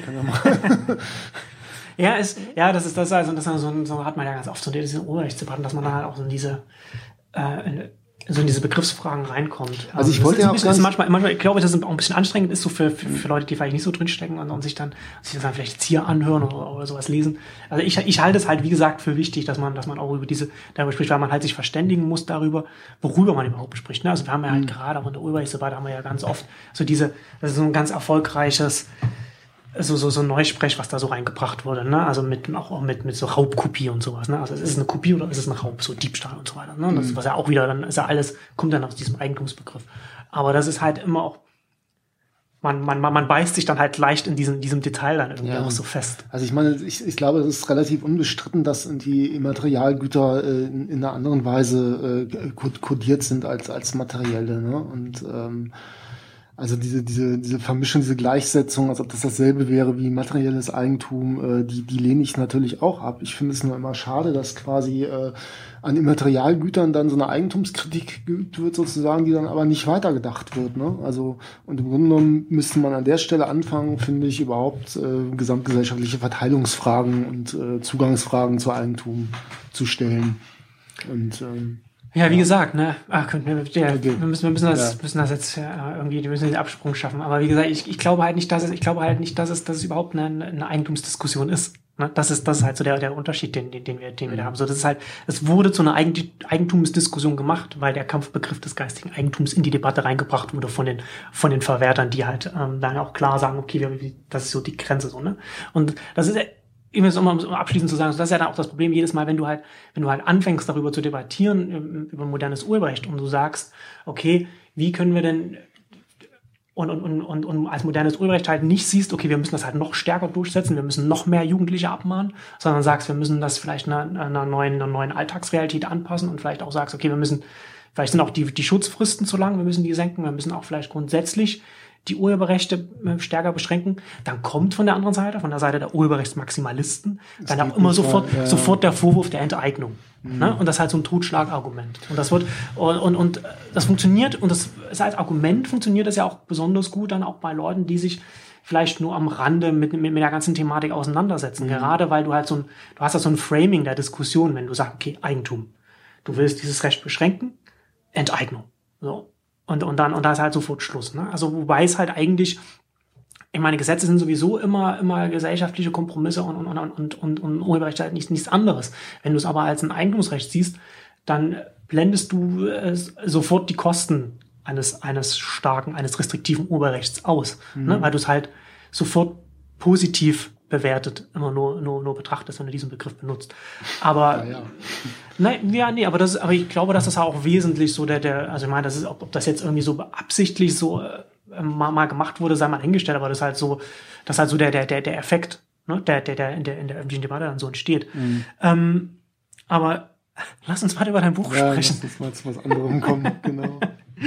ähm, du hast ja dann, du hast ja dann so auch in deinem Buch dann halt über so, also zum, zum einen bist du erst einmal zu der, zu der Prämisse gekommen oder zu, zu, der, zu der Ausgangslage, dass es jetzt Urhebern erstmal grundsätzlich, also oder kreativ schaffende Leuten, die davon leben, dass sie, dass sie äh, kreativ Werke schaffen, dass es denen erst einmal nicht so gut geht, ne? dass sie ja nicht, nicht so viel verdienen. Ne? Das ist ja auch keine, keine neue Erkenntnis. Du hast da noch ein paar so die KSK-Zahlen genannt, die man auch kennt, wenn man sich mit dem Thema ähm, beschäftigt.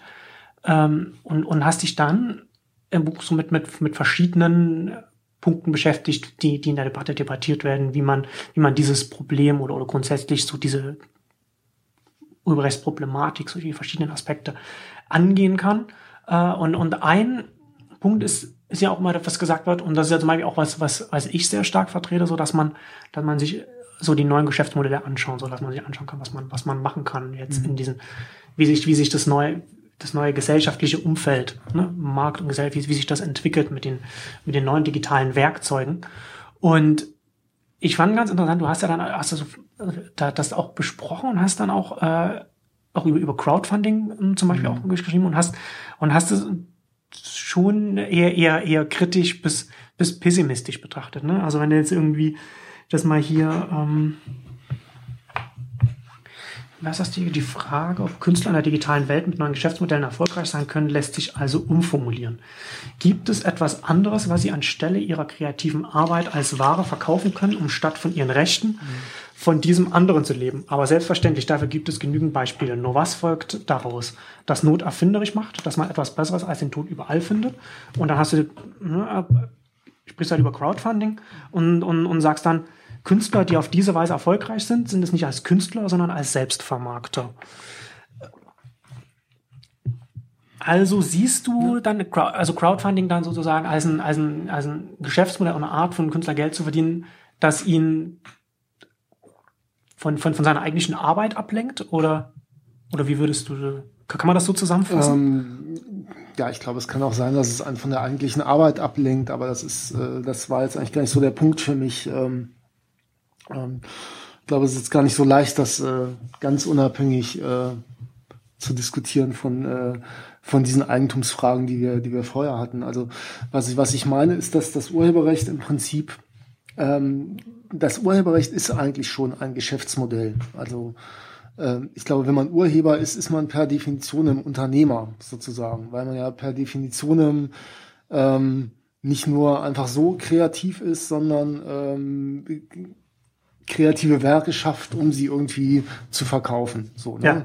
Ähm, und nun verkaufen Urheber ja, also wenn, wenn man es ganz genau nimmt, verkaufen sie ja nicht irgendwie äh, Bücher oder CDs, sondern sie verkaufen ja die Rechte an ihren Werken mhm. für, einen, für einen bestimmten Preis. Aber sie handeln mit, mit diesen Rechten so, wie andere Leute mit, äh, mit, mit Waren handeln, sozusagen. Ne? Ähm, genau, du hast ja auch an einer Stelle, hast du es ja auch gesagt, so Markt und, und Urheberrecht sind, sind ja keine, ist ja Gegenteil, sondern das Urheberrecht ist eigentlich erst die, erst die Basis dafür, dass es dann einen Markt genau, geben kann. Ja. Und das ist sozusagen ein Markt für ich würde sagen, geistiges Eigentum, aber man kann auch sagen, Markt für Rechte, mhm. ähm, äh, für, für Nutzungsrechte, sagen wir es mal so. Das klingt dann vielleicht nicht ganz so böse. ähm, ähm, und äh, ja, also wenn, wenn es diesen, also die Frage ist, also die, die, die Ausgangsfrage unter der, oder sagen wir mal so, das Vorzeichen, unter der diese ganzen Crowdfunding-Sachen für, für Kreative dann diskutiert wurden, war ja äh, so ein bisschen, äh, kann, kann das nicht irgendwie ein Ersatz sein? Also wenn die Leute mit, äh, mit ihren Nutzungsrechten äh, nicht mehr genug verdienen, können, können sie sich nicht auf andere Weise irgendwie Geld zusammensammeln, so, ne? Hm. Und ähm, das heißt im Grunde genommen, dass man sagt, ja, wenn der Markt für geistiges Eigentum nicht mehr funktioniert oder für Rechte nicht mehr funktioniert, gibt's dann nicht andere Märkte, auf denen man irgendwie agieren kann. Ne? Ähm, und das kann natürlich sein, ähm, aber es sind dann eben andere Märkte. Und ähm, ich meine es gar nicht böse, aber ähm, künstlerische Arbeit ist eine andere Arbeit als äh, Vermarktungsarbeit. Ne? Und die Frage, ob ich einen guten, äh, ob ich eine gute CD aufnehmen kann, äh, ist eine ganz andere, als äh, ob ich diese CD irgendwie gut verkaufen kann oder ob ich mir irgendwie eine, eine Fangemeinde erarbeiten kann. Und man kann mit dem einen sehr erfolgreich sein und mit dem anderen nicht oder auch umgekehrt. Ne? Hm. Ähm, insofern, ja, ist das im Grunde genommen eine, eine Verlagerung, ähm, eine Verlagerung auf einen anderen Bereich. Ne? Und ähm, die Frage ist, wie lange, äh, wie lange sowas gut ist. Also ähm, ich habe tatsächlich das Gefühl bei, bei vielen Crowdfunding-Projekten, äh, die ich mir so angucke, und das ist ja auch das, was über, über Crowdfunding immer gesagt wird, ne? dass sie irgendwie dann erfolgreich sind, ähm, wenn, wenn sie Leute mitreißen, wenn Leute sich damit irgendwie identifizieren, so. Ähm, man wird also Teil einer, einer Gemeinschaft und, ähm, äh, und so weiter und so fort. Und das, was da am Ende irgendwie rauskommt, ähm, das ist dann unter Umständen vielleicht gar nicht mehr so interessant. Ne? Aber ist es das nicht letzten Endes immer schon gewesen? Also ob ich jetzt als, als Musiker oder Filmemacher jetzt ähm, zu Kickstarter gehe und, und sage, ich, ich möchte diesen Film, dieses, dieses Album aufnehmen, Fans helfen mir das zu finanzieren. Oder ob ich jetzt zu einem Filmstudio oder zu einem Label gehe und, und sage, hier, äh, ich, ich habe, äh, ich will da, ich will das machen und dann, und, und dann verkauft das. Das ist doch es ist natürlich schon unterschiedlich. Ich meine, du hast ja letzten Endes nur, du hast halt den, den, den Zeitpunkt der Bezahlung liegt an der anderen mhm. Stelle. Du hast halt teilweise eine direktere, direktere Verbindung. Ne? Ich meine, du hast halt immer noch ein Mittler im Sinne von einer, von, einer, von einer Plattform, die halt eine Infrastruktur bereitstellt und die natürlich dann auch eine, eine Gebühr nimmt, die aber weniger Einfluss nimmt in, in den ganzen Produktionsprozess, also nicht in, den, in den, den Entscheidungsprozess, wie, wie es dann entsteht, weil ein Label oder ein Filmstudio natürlich dann Einfluss nimmt, weil sie das halt mit finanzieren. Mhm. Aber von grundsätzlich bin ich nicht sicher, ob man, ob man, ob man wirklich sagen kann, dass dann, dass ein Künstler dann, wenn er so einen Crowdfunding-Weg geht, dass er dann automatisch mehr in eine Richtung, ich weiß nicht, Markt geht oder oder oder oder oder oder oder irgendetwas anderes, mhm. als als wenn er jetzt so den, den klassischen Weg der, der, der, der industriellen Informationsökonomie geht, wo er sagt, okay, ich gehe zu jemandem, der dann mein Werk dann in physische Kopien presst und dann mhm. weltweit vertreibt. Naja, ich sag mal so, ich glaube, es, war natürlich schon immer irgendwie stark von der Aufmerksam Aufmerksamkeitsökonomie abhängig. Ne? Und Künstler haben schon immer stark davon gelebt, wie ihr Image war. Und äh, hm. also ne, so dieses, dieses klassische Starsystem. Und da haben natürlich auch die klassischen Verwerter irgendwie ähm, drauf gesetzt. Ähm, ich glaube, der Unterschied ist, dass es ähm, ja, also in, in der Zeit, in der noch, äh, in der noch Werkkopien verkauft wurden, sozusagen, gab es natürlich irgendwie schon so dieses äh, dieses Getrennte, ne? Also ich habe irgendwie was, was hergestellt, was dann als Produkt verkauft wurde, was irgendwie getrennt von mir ähm, als Person war und äh, davon, wie ich mich als Person dargestellt habe. Und es konnte irgendwie in gewisser Weise immer noch getrennt davon betrachtet werden. Ne? Hm. Und was immer mehr in den Vordergrund tritt, glaube ich, ja nicht erst seit Crowdfunding, also auch kein Crowdfunding-spezifisches Phänomen oder so ist, aber dass eben eben diese ähm, also diese Vermarktung des, des, des Images äh, irgendwie immer wichtiger wird, ne? Bis hin zu bis hin zu Paris Hilton, ne? die, die berühmt dafür ist, dass sie berühmt ist. So, ne? Also ja. ähm, Ne, und dem, dem leist, also ja, ich will nicht sagen, Crowdfunding leistet dem, ich habe auch im Grunde nichts gegen Crowdfunding, will ich sagen, leistet dem Vorschub, aber da, da zeigt sich, da zeigt sich diese Tendenz auch, ne? Und ähm, also zum Beispiel auch die Tatsache, dass irgendwie äh, Konzerte so viel wichtiger geworden sind in den letzten Jahren, ähm, ist ja, glaube ich, auch ein Anzeichen dafür, dass sich quasi das, äh, das Begehren oder das, was irgendwie attraktiv ist, verlagert sich so von dem Produkt her, das man kaufen kann, auf das, äh, ähm, auf das angeblich einzigartige Erlebnis, äh, irgendwo dabei zu sein, ne, was irgendwie nicht reproduzierbar ist. Ne? Und äh, dieses, dieses, äh, dieses äh, Bedürfnis äh, müssen Künstler immer mehr, ähm, immer mehr befriedigen. Und es wird immer wichtiger als das, was sie eigentlich machen, sozusagen. Also, Wobei ich dann, ja, also, aber da, da kommen wir wieder zu der Frage. Ne? Also das, das Konzert ist ja das, das, das knappe Gut und das andere ist halt nicht das. Ah, der, der, der, die, die Musikaufnahme ist nicht das knappe Gut. Aber auch gerade da, also im Musikbereich ist es ja schon sowieso so gewesen, dass irgendwie in, in, in, in eine Position als Musiker oder als Band zu kommen, dass du vom Verkauf deiner Aufnahmen lebst und, und, und und, und irgendwie so der, der, so die Konzerte irgendwie so die Zugabe sind, das ist ja eher so wie, wie so ein Lotteriegewinn gewesen. Also die meisten Musiker haben schon immer mehr von den, von den, von den Live-Aufnahmen gelebt, als von den Einnahmen, die sie über ihre, ähm, über, über den Verkauf ihrer, ihrer, ihrer Songs dann eingenommen haben. Ne, und das heißt, hat sich auch gegenseitig ist das ja dann auch immer so was, was, was sich gegenseitig wieder so, so verstärken kann. Wenn du ein guter Live-Musiker bist, dann hast du vielleicht eher so, verkaufst du eher was oder wenn du halt, wenn du die Sachen halt verkaufst, dann, dann kommen die Leute auf dich aufmerksam und dann kommst du eher zum Konzert und sowas. Aber im Einkommensmix selbst ist halt da auch schon immer so gewesen, dass da die, die Live-Auftritte, die Konzerte halt schon, schon immer sehr, sehr wichtig gewesen sind. Also es ist halt auch so die Tonträgerindustrie versucht das ja auch mal so ein bisschen anders darzustellen.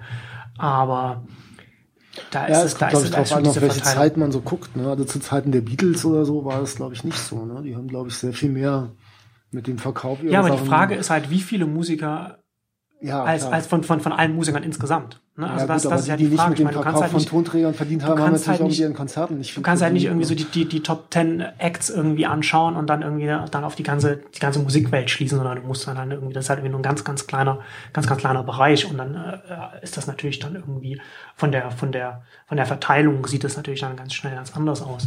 Aber, ähm, aber worauf ich, worauf ich nochmal zurückkommen äh, würde, ist, ich glaube, dass es ganz wichtig ist, dass wir, wenn wir uns anschauen, äh, wie sich, wie sich die Online-Welt entwickelt oder wie sich diese, diese digitalen Werkzeuge entwickeln, die wir als, die wir auch als Kreativschaffende nutzen können, um, um, um keine Ahnung, Geld zu verdienen oder, oder, oder Fans zu erreichen oder, oder, oder grundsätzlich aktiv sein, also kommunizieren als, als Bürger oder wie auch immer man es sehen will, dass wir da noch immer sehr stark am Anfang stehen und dass wir noch an, an so in der Anfangsphase, in, in, so einer Experimentierphase sind, ne? dass wir ja noch ganz viel nach ausprobieren können, auch was, auch was gerade immer so dieses, dieses Feld so neue Geschäftsmodelle angeht.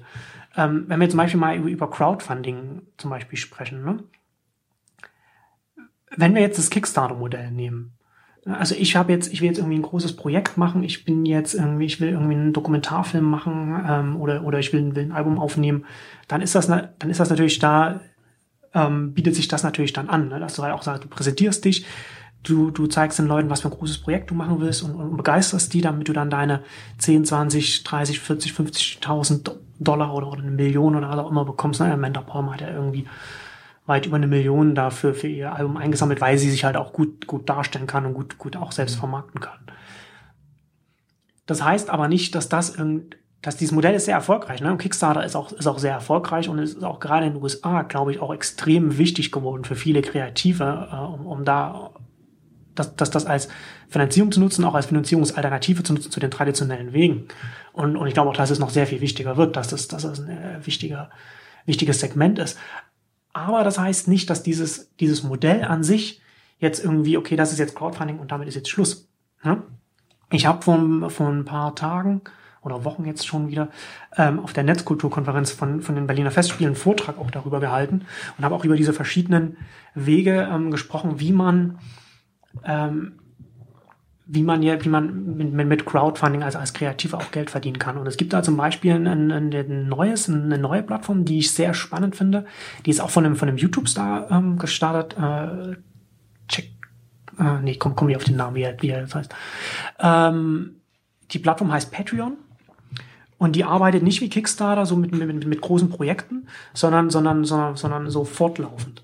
Also du kannst dann, du ist dann, das ist auch Crowdfunding, du präsentierst dich da als Künstler und sagst dann, okay, für jeden, für jedes neue Musikvideo, das ich auf YouTube hochlade, könnt ihr mir einen Dollar geben oder zwei Dollar oder sowas. Dann hast du auch wieder die Abstufung, wie das im Crowdfunding halt üblich ist.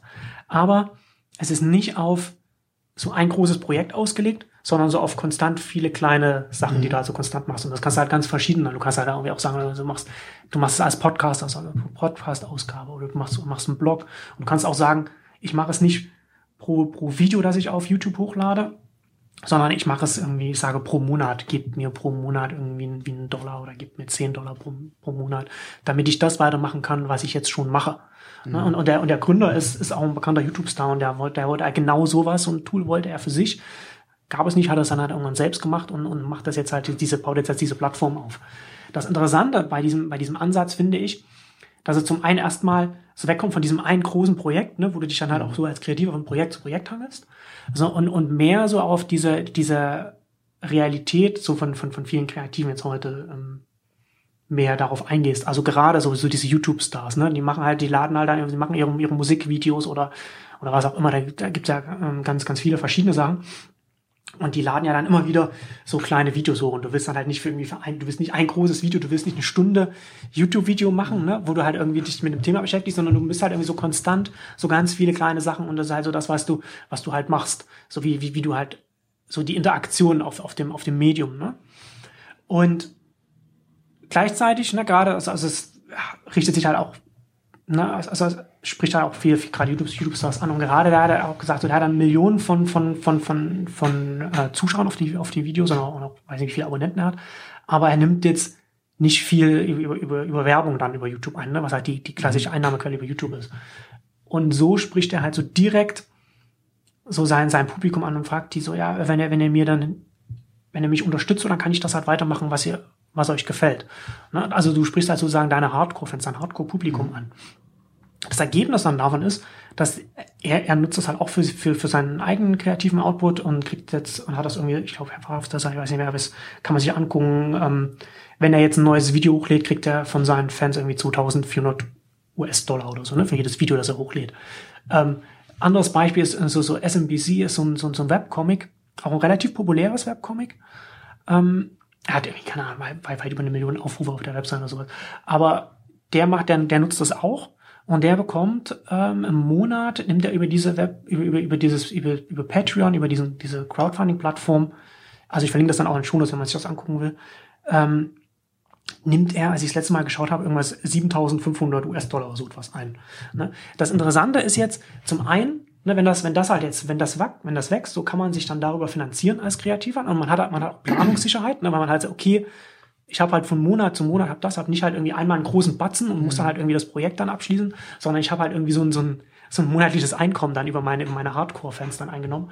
Und die bezahlen mich direkt dafür, aber gleichzeitig muss ich nicht irgendwie sagen, okay, ich mache jetzt eine Bezahlschranke von meinen Inhalten. So, ne? Ich habe halt trotzdem irgendwie, jeder kann irgendwie mein, mein YouTube-Video angucken oder, oder, oder auf Soundcloud meine Songs hören oder was auch immer man macht, oder Podcast oder Blog oder halt das Webcomic weiterhin aufrufen.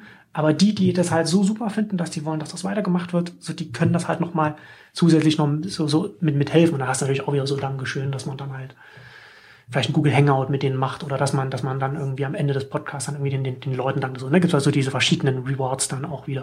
Mhm. Aber worauf ich hinaus will, ist, man, man, man, man kann so ganz viele verschiedene Modelle ausprobieren und fahren und wir sind halt auch grundsätzlich so als Gesellschaft immer noch so in so einer Experimentierphase und ich glaube, dass es da sehr viel Potenzial noch gibt, was man, was man da so machen kann. Und gerade so etwas wie Patreon, glaube ich, zeigt ganz schön, dass man, ähm, wie man auch so ein, so ein, wo man denkt, okay, Crowdfunding ist halt so wie Kickstarter, wo man das dann nochmal weiterdenken kann und wo sich dann automatisch dann, glaube ich, auch die Betrachtungsweise auf das Modell an sich dann auch wieder, wieder verändert, weil natürlich dann auch die Beziehung zwischen kreativer Markt, Fan sich auch wieder so verschiebt. Hm. Äh, ja. das ist so ein bisschen, ja, äh, habe ich auch nichts gegen. Also klar, kann man äh, kann man irgendwie alles ausprobieren. Ich also ich meine, sag, mal, sag mal so, ich habe kurz drüber nachgedacht, ob ich mit diesem Buch irgendwie auch mal sowas versuche. Ich habe es dann relativ schnell verworfen, hm. Äh, aus, aus verschiedenen Gründen. Ähm, zum einen, weil, ähm, also, also hauptsächlich eigentlich, weil ich gar nicht wusste, ob ich das fertig bekomme. Also es war irgendwie, ich hatte irgendwie die, äh, ich hatte halt irgendwie diese Idee, ich möchte Urheberrecht und Grundeinkommen zusammendenken. Das ist ja auch gar nicht so eine leichte, so eine ja. leichte Operation. Ähm, und es ist zum ersten Mal, dass ich irgendwie so ein ganzes Buch schreibe und äh, ja, ne, also das wäre schon mal eine schlechte äh, Ausgangsvoraussetzung gewesen, sich hinzustellen, zu sagen, ich versuche mal, ich weiß nicht, ob es fertig wird. Ne? Ja. Davon abgesehen, ne, also ich glaube, es ist, äh, ich, ich setze mich ja auch so ein bisschen äh, zwischen zwischen alle Stühle. Also ich glaube, es ist bei den bei der bei den Urhebern nicht besonders beliebt. Ich bin da schon stark kritisiert worden in dieser Facebook-Gruppe des Grauens. Ich weiß nicht, ob da auch ja, aber, das, aber die äh, ist ja nicht irgendwie repräsentativ ist, für irgendwas. Das, ist halt eine, okay, das, ist halt, das ist halt eine Facebook-Gruppe, wo sich wo sich die Radikalen äh, gegenseitig bestätigen. Also das. Nee, aber okay, also ne, also ja, von der Seite ja. ist es, glaube ich, nicht so beliebt und ich glaube auch nicht, dass jetzt irgendwie die die die junge netzaffine Community äh, Lust hat, sich mit irgendwie so Eigentumsdiskussionen so lange irgendwie äh, zu befassen. Und hm. äh, ja, also wer hätte irgendwie der, der Fan sein sollen, der mir dafür Geld gibt. Ne? Ich bin jetzt nicht so, also ich will, will mich jetzt gar nicht hier irgendwie als so leidend äh, darstellen oder so, ne? aber ähm, ja, da hat es halt äh, irgendwie äh, gewisse Grenzen und ähm, also letztlich, letztlich sind diese Instrumente, die du gerade beschrieben hast, das, das kann man alles ausprobieren, aber es sind natürlich letztlich auch Marktinstrumente, die ein Marktergebnis ähm, erzielen. Ne? Also das, was, was die Leute gut finden, hm. ähm, das kriegt dann Geld und was die Leute nicht gut finden, kriegt dann irgendwie kein Geld. Ne? Und dann äh, kann man sagen, das ist, äh, ist in Ordnung so, ne? aber dann mal, mal ganz global ökonomisch gesprochen, äh, akzeptiert man halt äh, im Grunde genommen das, äh, das Verteilungsergebnis von Marktgerechtigkeit als äh, das erstrebenswerte äh, Verteilungsergebnis. Ne? Und es gibt, ähm, es gibt andere Modelle, wo es anders funktioniert. Ne? Also Kulturförderung zum Beispiel ähm, funktioniert äh, von der Idee her, es gibt irgendwelche Fachleute, die beurteilen, was Qualität ist und äh, da, wo die Qualität ist, da fließt dann das Geld hin. Ne? Kann man hm. irgendwie, äh, kann man irgendwie kritisieren, ob diese Fachleute da immer äh, die Besten sind, das zu entscheiden. Ähm, aber grundsätzlich, dass es so ein Instrument gibt, neben dem reinen Markt, finde ich gar nicht so falsch. Ne? Äh, oder ein hm. anderes Beispiel, öffentlich-rechtlich, ne? also wo man ja. sagt, es gibt irgendwie ein äh, Informations- und, äh, ich meine, ich weiß gar nicht, gerade gar nicht, wie es formuliert ist, also es gibt ein gesellschaftliches Bedürfnis an, an, an öffentlich-rechtlicher Kultur und Information und dafür wird Geld zur Verfügung gestellt, unabhängig davon, ähm, wie oft das äh, aufgerufen wird. Ne? Ähm, hm. Also das ist quasi auch neben, neben dieser ganzen Eigentumsgeschichte. Äh, es wird nicht nach Nutzung bezahlt, sondern es wird nach anderen Kriterien verteilt. Ne? Und ähm, das finde ich, äh, finde ich auch alles irgendwie ganz bedenkenswert. Ne? Und äh, insofern, ich, ich wehre mich auch gar nicht gegen, gegen Crowdfunding oder überhaupt nicht gegen, gegen neue Marktmodelle. Äh, ich finde es nur schade, wenn man jetzt quasi neue Marktmodelle als Alternative zu allem anderen ähm, betrachten würde, was es so gibt und was unter Umständen auch ausbaufähig wäre. Ne? Und ich finde, dass so Förderungs- und Stipendiumsmodelle genauso ausbaufähig sind wie, wie öffentlich-rechtliche Modelle, wenn man sie dann ja. mal vernünftig anpacken würde. Ja. So, ne? Genau, aber das ist ja nicht das. Mein, mein Punkt ist vielleicht so, dass man, man, man muss ja nicht irgendwie gegen, gegen Förderung öffentlich-rechtliche sein, wenn man, wenn man, wenn man äh, Crowdfunding nee, was Positives abgewinnt. Und das ist mir, das ist mir halt bei deinem Buch aufgefallen, dass du das schon sehr pessimistisch oder, oder, oder, oder, oder, oder vielleicht zumindest sehr, sehr kritisch da auf diese, auf diese Modelle schaust, auch auf Crowdfunding. Also du hast halt hier ähm, zum Beispiel auch irgendwas geschrieben, ähm, dass, dass der, so dass das Kreativprodukt dann ähm, tendenziell zum, zum Werbemittel für den Verkauf des Images wird, ähm, dass der ähm, ist es Urhebern wirklich nicht zuzumuten, dass sie als Unternehmer agieren, statt sich ganz auf ihre Kunst zu konzentrieren, vielleicht schon und so weiter. Also dass, dass du halt, dass ja, man da vielleicht schon, zu, ja, also ja. klar, das ist ein, naja. Ja, nur verdienen sie also, ja Geld dann eben nicht mehr als Urheber, sondern anders. Und das würde ich halt, äh, das, das, das ist mir, ich würde halt sagen, dass das ein bisschen zu, zu einseitig als Betrachtung dieser Modelle ist, weil gerade wenn du halt, wenn du halt zum Beispiel so ein, so ein, so ein, Crowdfunding, glaube ich, wenn du siehst, weil das eine, auch eine, eine direkte Kommunikation zwischen dem, zwischen dem Künstler und, und seinem Publikum ist und ja dann halt auch auf, auf, der, auf der emotionalen Ebene auch, auch arbeiten kann. Und gerade auch, wenn er, wenn er dann so etwas wie, wie, wie Patreon zum Beispiel macht, Ne, da muss er, dann muss er das dann halt irgendwie einmal aufsetzen. Der muss sich einmal überlegen, okay, welche Rewards, also welche, welche Dankeschöns mache ich, wie, wie stelle, wie passe ich das, wie, wie, wie mache ich das, wie, wie kann ich meine Fans am besten ansprechen?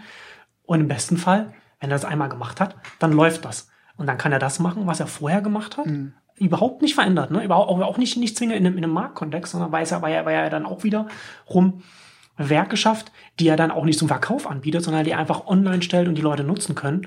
Er aber dann jetzt zusätzlich halt noch Geld verdient mhm. damit, ne? weil, ja. weil, weil, weil der Kern seines Publikums ihn dabei unterstützt. Ja. Und, also und das ist dann halt sagen, halt schon eher so ein Gegenteil ja. von, von, man sagt, okay, der Unternehmer wird zum, äh, der, der Künstler wird zum reinen Unternehmer, sondern eher, ja, er verdient halt noch was, aber er muss dann eigentlich gar nicht so viel machen. Und das Gute ist natürlich dann sogar, er muss sich gar nicht, vielleicht gar nicht so sehr damit beschäftigen und er wird aber nicht über den Tisch gezogen. Ne? Also wenn er jetzt als, ja. wenn er jetzt halt irgendwie zu einem, zu einem, zu einem, zu einem Verlag geht oder zu einem, zu einem Label oder so, dann muss er sich eigentlich auch damit auseinandersetzen, so, wie, wie arbeitet denn der Markt, wie, welche Position habe ich, was kann ich denn verlangen, was kann ich nicht verlangen. Mhm. Und wenn er das nicht macht, dann wird er über den Tisch gezogen. Ja, nee, ich meine, also zum einen, ich glaube ehrlich gesagt, dass dieses Crowdfunding-Kapitel auch das Schwächste in dem ganzen Buch ist. dann, dann tut's mir leid, dass ich da jetzt da so darauf rumreite. Nee, äh, ja, nee, aber ist ja okay, ich habe es ja also geschrieben und so veröffentlicht, dann darf man da ja auch drauf rumreiten. Ähm, äh, also ich meine, dieses Buch setzt sich ja irgendwie mit, äh, mit Vorurteilen auseinander und es äh, trifft natürlich dann gewisse, äh, gewisse Grundannahmen über hm. Vorurteile und was mich da einfach so ein bisschen gestört hat, ist, äh, ist so diese Idee, ähm, dass man jetzt mit dem Ruf nach neuen Geschäftsmodellen alle Probleme lösen kann, hm. die, die das Urheberrecht irgendwie aufgeworfen hm. hat, so, ne? Und das äh, war irgendwie das, worauf sich irgendwie dann alle einigen konnten, ne? Also sowohl die Urheber als auch die Piraten, als auch alle anderen, äh, die Politik war dann irgendwann darauf zu sagen, na ja, äh, überlegt euch mal, was, was ihr da irgendwie alles Neues ausprobieren könnt ja. und dann muss niemand mehr irgendwas machen, dann braucht man auch keine Urheberrechtsreformen ja. mehr, ne? Und so einfach äh, ist es, glaube ich, nicht. So, ne? Das sehe ich auch so, ja. Das stimmt. Also ja, genau. Also das, das, das, nur weil wir jetzt irgendwie neue Geschäftsmodelle dann finden und die dann vielleicht auch für manche funktionieren, heißt das nicht, dass wir jetzt so das Urheberrecht, so wie es ist, einfach jetzt so weiter behalten können. Oder? Das ist halt, das sind halt dann, das ist es halt also noch ein bisschen komplexer. Ähm, dann lass uns mal zum nächsten Thema kommen. Du hast auch äh, über, über äh, so, so Netzneutralität auch auf ein Kapitel geschrieben, beziehungsweise wie sich das wie sich vielleicht auch so die Struktur des Netzes entwickelt. Und vielleicht kannst du grob umreißen, war, warum du das gemacht hast und wie du das in den, in den, in den Gesamtkontext der Frage stellst, so Urheberrecht und, und, und Kreative und wie sie, wie sie Geld verdienen können. Was, ja.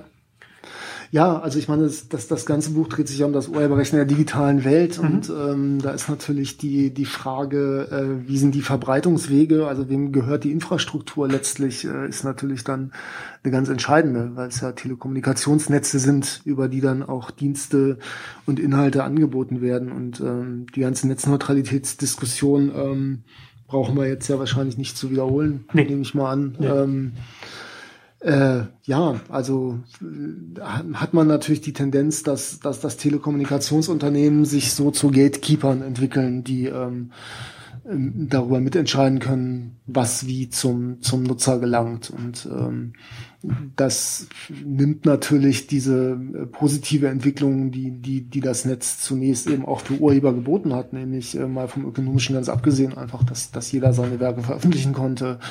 Ähm, nimmt das natürlich zurück und äh, kann von daher mal davon abgesehen, dass es nicht im Interesse von Nutzern ist, kann es auch nicht im Interesse von Urhebern sein. Und äh, hm.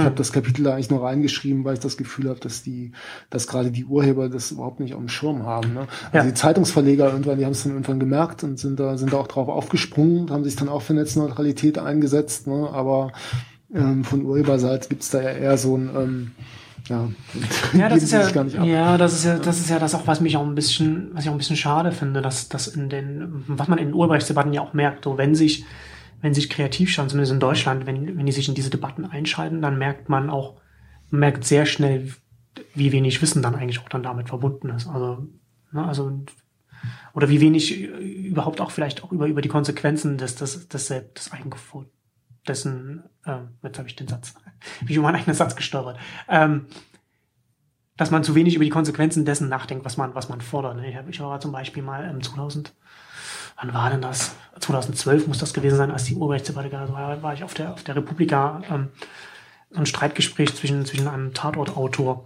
ja. Und, und, ja, die gehören natürlich auch zur Hardcore-Szene. Was, was auch irgendwie interessant ist, ne? weil man als Tatortautor ja letzten Endes so, so freier Mitarbeiter des öffentlich-rechtlichen Systems ja. ist und damit eigentlich überhaupt gar nicht vom, vom Markt irgendwie berührt wird.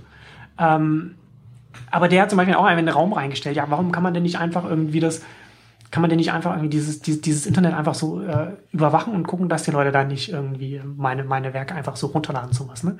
Mhm. Wo du halt überhaupt nicht, wo, wo in der Forderung halt überhaupt nicht mit drin war oder nicht nachgedacht war, das was, was das gesellschaftlich für eine Implikation hat, ne? Also mhm. Also so, wenn man halt irgendwie so alle Interaktionen online überwacht. Also mittlerweile wissen wir, dass es ja sowieso gemacht wird, aber das ist ja, ist ja wieder was, ist wieder eine andere Frage, ne? Aber so diese, dass die über die die, die Implikation äh, äh, nicht nachgedacht wird. Und, man, und, und das finde ich halt auch, das sehe ich halt auch so wie du, dass da halt auch ganz oft so diese, diese viele Themen einfach ausgeblendet werden oder überhaupt nicht mit, dass man sich überhaupt nicht damit beschäftigt. Wobei ich nicht sicher bin, wie gravierend das jetzt hier wirklich ist, wie du das darstellst mit der, mit der Netzneutralität, ne? Weil wir ja, ich glaube, dass ein Wegfall der Netzneutralität ein, ein größeres Problem auf Diensteebene ist. Ne? Also wenn wir jetzt von, von Plattformen wie, wie, wie YouTube oder, oder, oder keine Ahnung, von, von, mhm. von anderen Plattformen oder Facebook oder was auch immer sprechen. Und gerade das, was ich für das Beispiel, was ich vorhin gebracht habe, so, ne? Eine neue Plattform wie Patreon kann in einer Welt, in der es keine Netzneutralität gibt, schwer haben, da Fuß zu fassen, weil sie dann vielleicht mit den Telekommunikationsanbietern zusammenarbeiten muss. Mhm. Ne? Also du hast halt so verschiedene Wertschöpfungsebenen. Du hast halt die Telekommunikation und dann hast du die Dienstanbieter. Und dann kommen halt jetzt die Telekommunikationsanbieter und also die, die, die Internetprovider und die wollen jetzt bei den Dienstanbietern jetzt nochmal mhm. äh, noch mal mehr abkassieren. Ne? Mal sagen, okay, wenn du halt meine Nutzer, äh, wenn du halt meine äh, äh Endkunden willst, dann musst du halt mich noch, noch mal bezahlen. Du und das führt dazu. Weniger die, Dienst, weniger die Inhalteanbieter als mehr die Dienstanbieter. Ich, genau, weil ich das glaube, also ja, du hast, ich meine, du, die, die Markteintrittsbarrieren so steigen dann für die, für die Dienstanbieter und dann kommt der drüber dann, über den Dienstanbietern kommen ja dann, äh, kommen, kommen dann, kommen dann so die, die, die, die, die Inhalt machen, die Urheber, ne? Also du hast ja dann, wenn du YouTube-Star bist, so, dann musst du dir um, um Netzneutralität wahrscheinlich keine Sorgen machen, weil du bist halt auf einer Plattform, die so groß ist, die vom größten Internetkonzern betrieben wird, der, der kann sich halt überall einkaufen. Ne, du hast halt nur dann vielleicht, wenn du sagst, okay, ich finde halt, ich finde halt YouTube nicht so toll, ich will halt lieber Vimeo benutzen oder ich will vielleicht mein Video auf meiner eigenen Webseite machen, mhm. dann, dann läufst du halt ein Problem rein. Oder wenn du halt sagst, ich bin halt Musiker und ich habe meine eigene Seite und da habe ich meine, meine Musik drauf und da bin ich unabhängig, da kann man das runterladen. Das ist dann ein Problem für dich. Wenn du aber Musiker bist, der auf Soundcloud zum Beispiel ist, hast du wahrscheinlich, wirst, wirst du nicht in dieses Problem reinlaufen, weil diese Plattformen, ne, diese, diese großen, die können sich dann halt dann auch dann da zwingend reinkaufen. Das mhm. Problem ist dann, glaube ich, für Urheber eher, wenn wir jetzt mittelfristig oder langfristig schauen. Ne? Also ja, willst gut, du, meine, willst du, dass die jetzt ja. sind, dass, dass ich, dass ich das, wie es jetzt ist, verfestigt?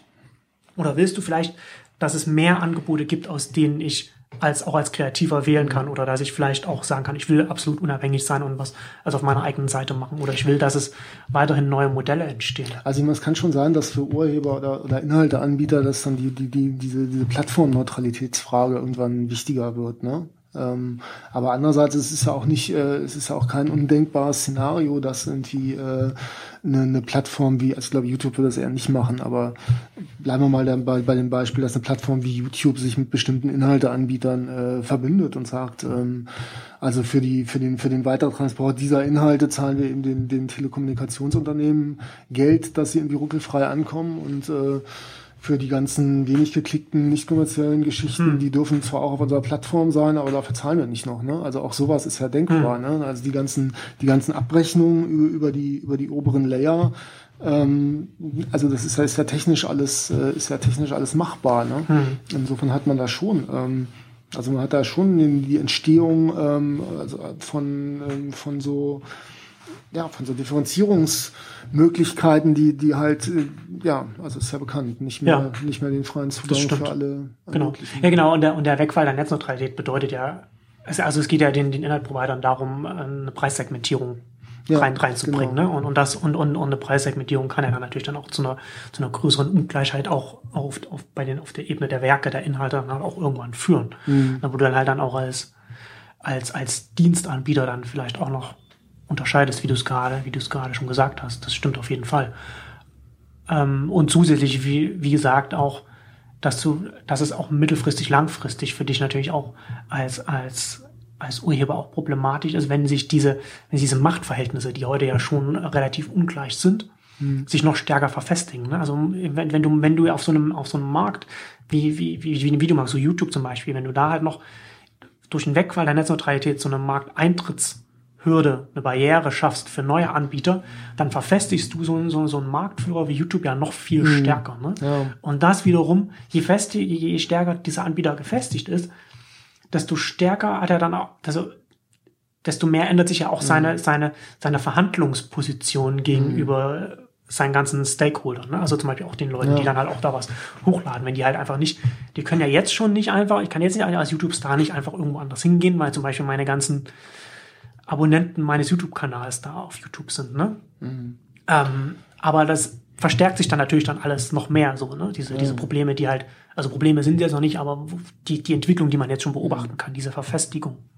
Ja, mal ganz grundsätzlich gesehen ist natürlich irgendwie, ähm, also ich finde es schon erstaunlich, dass in der gesamten Urheberrechtsdiskussion die, also die Frage nach der digitalen Infrastruktur im Grunde genommen nicht so richtig vorkommt, ne? Oder, ähm, oder, oder nur am Rande, ne? Wo man hm. natürlich schon sagen muss, äh, also in, in, in einem Kommunikationsmarkt, also wo es darum geht, Inhalte zu vertreiben, ist natürlich irgendwie wichtig, auf welcher Infrastruktur das passiert, also wie die Vertriebswege sind ne, und wer das kontrolliert und wer da, wer, wer darauf irgendwie Zugriff hat. Hm. Ne? Und ähm, insofern, wenn, wenn man über kreatives Schaffen in der digitalen Welt redet, wird man sich glaube ich, auch verstärkt mit, mit der Frage auseinandersetzen müssen, ähm, wie sieht die Telekommunikationsinfrastruktur aus und, ja. und, und wer kontrolliert sie. Das ist wahrscheinlich in Zukunft viel wichtiger als, ähm, als welche Verlage und Labels es da gibt. Ne? Genau.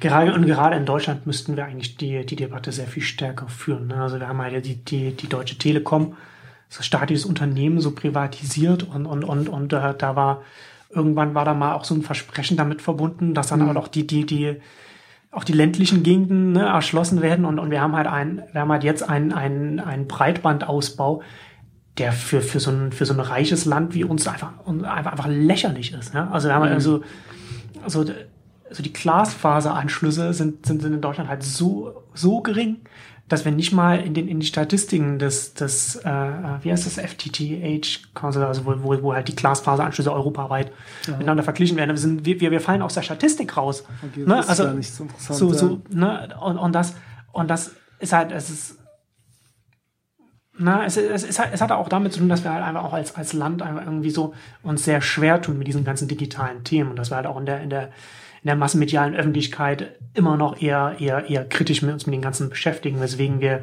weswegen es auch keinen öffentlichen Push dazu gibt, mhm. da irgendwie mehr, mehr zu machen. Aber das wäre tatsächlich äh, eine, eine wichtige Debatte, so weil da, da findet halt überhaupt nichts statt. Ne? Also unser, unser, unser, unser Digital- und, und Verkehrsminister, ne, hat er jetzt auf der, hat er jetzt äh, die digitale Agenda vorgestellt und haben sich auch viel darüber lustig gemacht, ne, dass er sagte, so 50 Mbit pro Sekunde bis, äh, hat er erst gesagt, 2080. Ne? Mhm. Und dann hat er sich versprochen, ja, nein, ich meine 2018, aber es ist natürlich so ein, so ein freudscher Versprecher. Ne? Ja. Während halt irgendwie, wenn man sich halt irgendwie anguckt, sowas, so ein Land wie, wie, wie Südkorea, die halt, die da halt jetzt schon sind und, und, und, und, und, und, und sehr viel höhere Ziele setzen. Ne? Das mhm. ist halt alles, und selbst dieses niedrige Ziel, so 50 Mbit pro Sekunde deutschlandweit, ist halt wird halt auch nur ein Lippenbekenntnis sein, um mhm. halt irgendwie so die Leute zu beruhigen. Ne? Aber und das ist halt, das ist halt schon, aber das ist ein ganz anderes Thema, aber es ist halt, glaube ich, ein wesentliches Problem so für uns als Land, was halt, was als Wirtschaftsstandort, aber auch so was unsere Entwicklung als, als, als Gesellschaft halt angeht, weil wir halt ähm, da jetzt schon den Anschluss verloren haben und, und der, und der Abstand halt immer größer wird. Es gibt dieses sehr gute Buch von Rainer Fischbach, ich weiß nicht, ob du das kennst, nee. Mythosnetz. Da okay. Irgendwie, das ist schon relativ alt, ich glaube von 2007 oder sowas. Mhm. Also wo er auch, äh, also wo er auch drüber geschrieben hat und ähm, im, im Grunde genommen sagt, dass also er setzt sich eben auch mit der Liberalisierung des, äh, des Telekommunikationsmarktes auseinander ne? ja. und äh, fängt das an, sich auch mal sehr grundsätzlich anzugucken, was ich irgendwie sehr interessant finde, weil er halt quasi sagt, ähm, die Investitionskosten sind halt erstmal sehr hoch für, genau. für einen Netzausbau. Ne? Ja. Und ähm, im, im Grunde genommen ist da, ist da irgendwie nie viel passiert, sondern das ist dieses, äh, dieses Telekom-Netz ähm, verstaatlicht worden und dann ist gesagt worden, durch die Konkurrenz der verschiedenen Anbieter ähm, soll irgendwie der, der Ausbau vorangetrieben werden. Und das hat aber im Grunde genommen von vornherein nicht funktioniert, weil auch die Verwaltung des Netzes ähm, schwieriger geworden ist dadurch. Also im Grunde genommen ist natürlich ja. einer dieses Netz, das einem gehört, kann man viel leichter verwalten als ein, ja. als ein aufgesplittetes so, ne? Und ähm, ja, äh, von daher, diese, diese ganze privatwirtschaftliche äh, Konkurrenz lief im Grunde genommen nur auf äh, verschiedene Preisgestaltungsmodelle hinaus und die Leitung haben sie dann doch weiterhin von der Telekom genau. gemietet, so, ne? Und ähm, ja, da kann man sich eben tatsächlich auch fragen, ist natürlich jetzt inzwischen zu spät, ne? Aber ob das ja. überhaupt der. Ich, ich, halte das, ich halte das für einen großen Fehler, den man, den man damals begangen hat. Mhm. Ähm, also muss man sich ja auch, ich, man, man darf da ja nicht so lange drüber nachdenken, da wird man, da wird man, nur, wird man nur wütend, aber man muss sich das mal überlegen. Ne? Da hat der Staat, hat, hat, also das staatliche, staatliche Unternehmen hat, hat, hat äh, die, so, so die Kabel in unsere Wohnungen gelegt und dann hat man dieses Unternehmen dann privatisiert. Ne? Also wir haben, wir haben sozusagen erstmal, wir haben ein Unternehmen quasi irgendwie so, so diese ganze Infrastruktur geschenkt, also Kabel bis in, bis in die Wohnungen rein. Ne? Und, und dann halt, und dann halt ein Versprechen von dem, von dem Unternehmen, so dass es, dass es dann halt weiter ausbaut, was es halt überhaupt nicht erfüllt. Ne? Ähm, das, das ist halt ein, ein, also sie überhaupt zu überlegen, dass das, dass das in einem, in, in einem, in einem, in einem klassischen Marktkontext irgendeiner Weise funktionieren kann, ist vollkommen Hanebüchen. Ja. Ähm, wir würden ja auch nicht, wir würden ja auch nicht sagen, okay, wir können, wir könnten hier als, als Autoland, ähm, und damit wir, um, um die Logistikbranche zu stärken, damit das weiter vorangeht, privatisieren wir die Straßen. So. Das würde niemand, würde niemand sagen, weil es, weil es vollkommen, ich bin immer so vollkommen sicher, ob das niemand sagen würde. Nur gut würde, ja, gut, vielleicht irgendwie die, die ISM oder keine Ahnung, so wird es vielleicht noch Leute geben, die das hier sagen, aber niemand, niemand mit, mit, mit, mit klarem Verstand würde das sagen, ne? weil das vollkommener, vollkommener Quatsch ist, so auf der Ebene irgendwie zu, zu, zu glauben, dass da ein, dass da ein privater, also dass, dass da ein Markt ein besserer Allokationsmechanismus ist, genau, das als, ist halt als, Frage, es, als, es, das, als es äh, dass eine staatlich zu Infrastruktur überhaupt gilt, ne? die es Genau. eben nur einmal gibt Ja. und im Grunde genommen, um, um zu dieser Diskussion über Rivalität zurückzukommen, ne? also wo es sich einfach nicht lohnt, zwei Leitungen nebeneinander zu legen, ne? Hm. ob man da so eine sinnvolle Konkurrenz überhaupt schaffen kann. Das ist ja dann genau die nächste Frage. Ne? Also wenn du, halt- wenn du halt davon ausgehst, okay, du willst eine Konkurrenz, du willst einen Markt, der funktioniert, brauchst du Konkurrenz. Um Konkurrenz zu haben, äh, brauchst du dann halt auch irgendwie die, da, da muss halt auch auf der letzten Meile dann halt eigentlich jetzt mehrere Kabel nebeneinander liegen. Ne? Also ich meine, gut, man versucht das halt zu emulieren, indem die Telekom halt gezwungen ist, dann die letzte Meile dann zu vermieten. Aber das ist ja auch eher, eher, eher eine Krücke, weil irgendjemand ja die letzte Meile überhaupt erst einmal legen muss. Ne? Oder, oder, oder verbessern muss. Und das findet ja zum Beispiel auf ländlichen Gegenden nicht statt. Und die Telekom hat ja irgendwie auch letztes Jahr dann irgendwie gesagt, so, nee, die, Gegend- die Kabel, die machen wir nicht mehr, machen jetzt LTE da nur noch.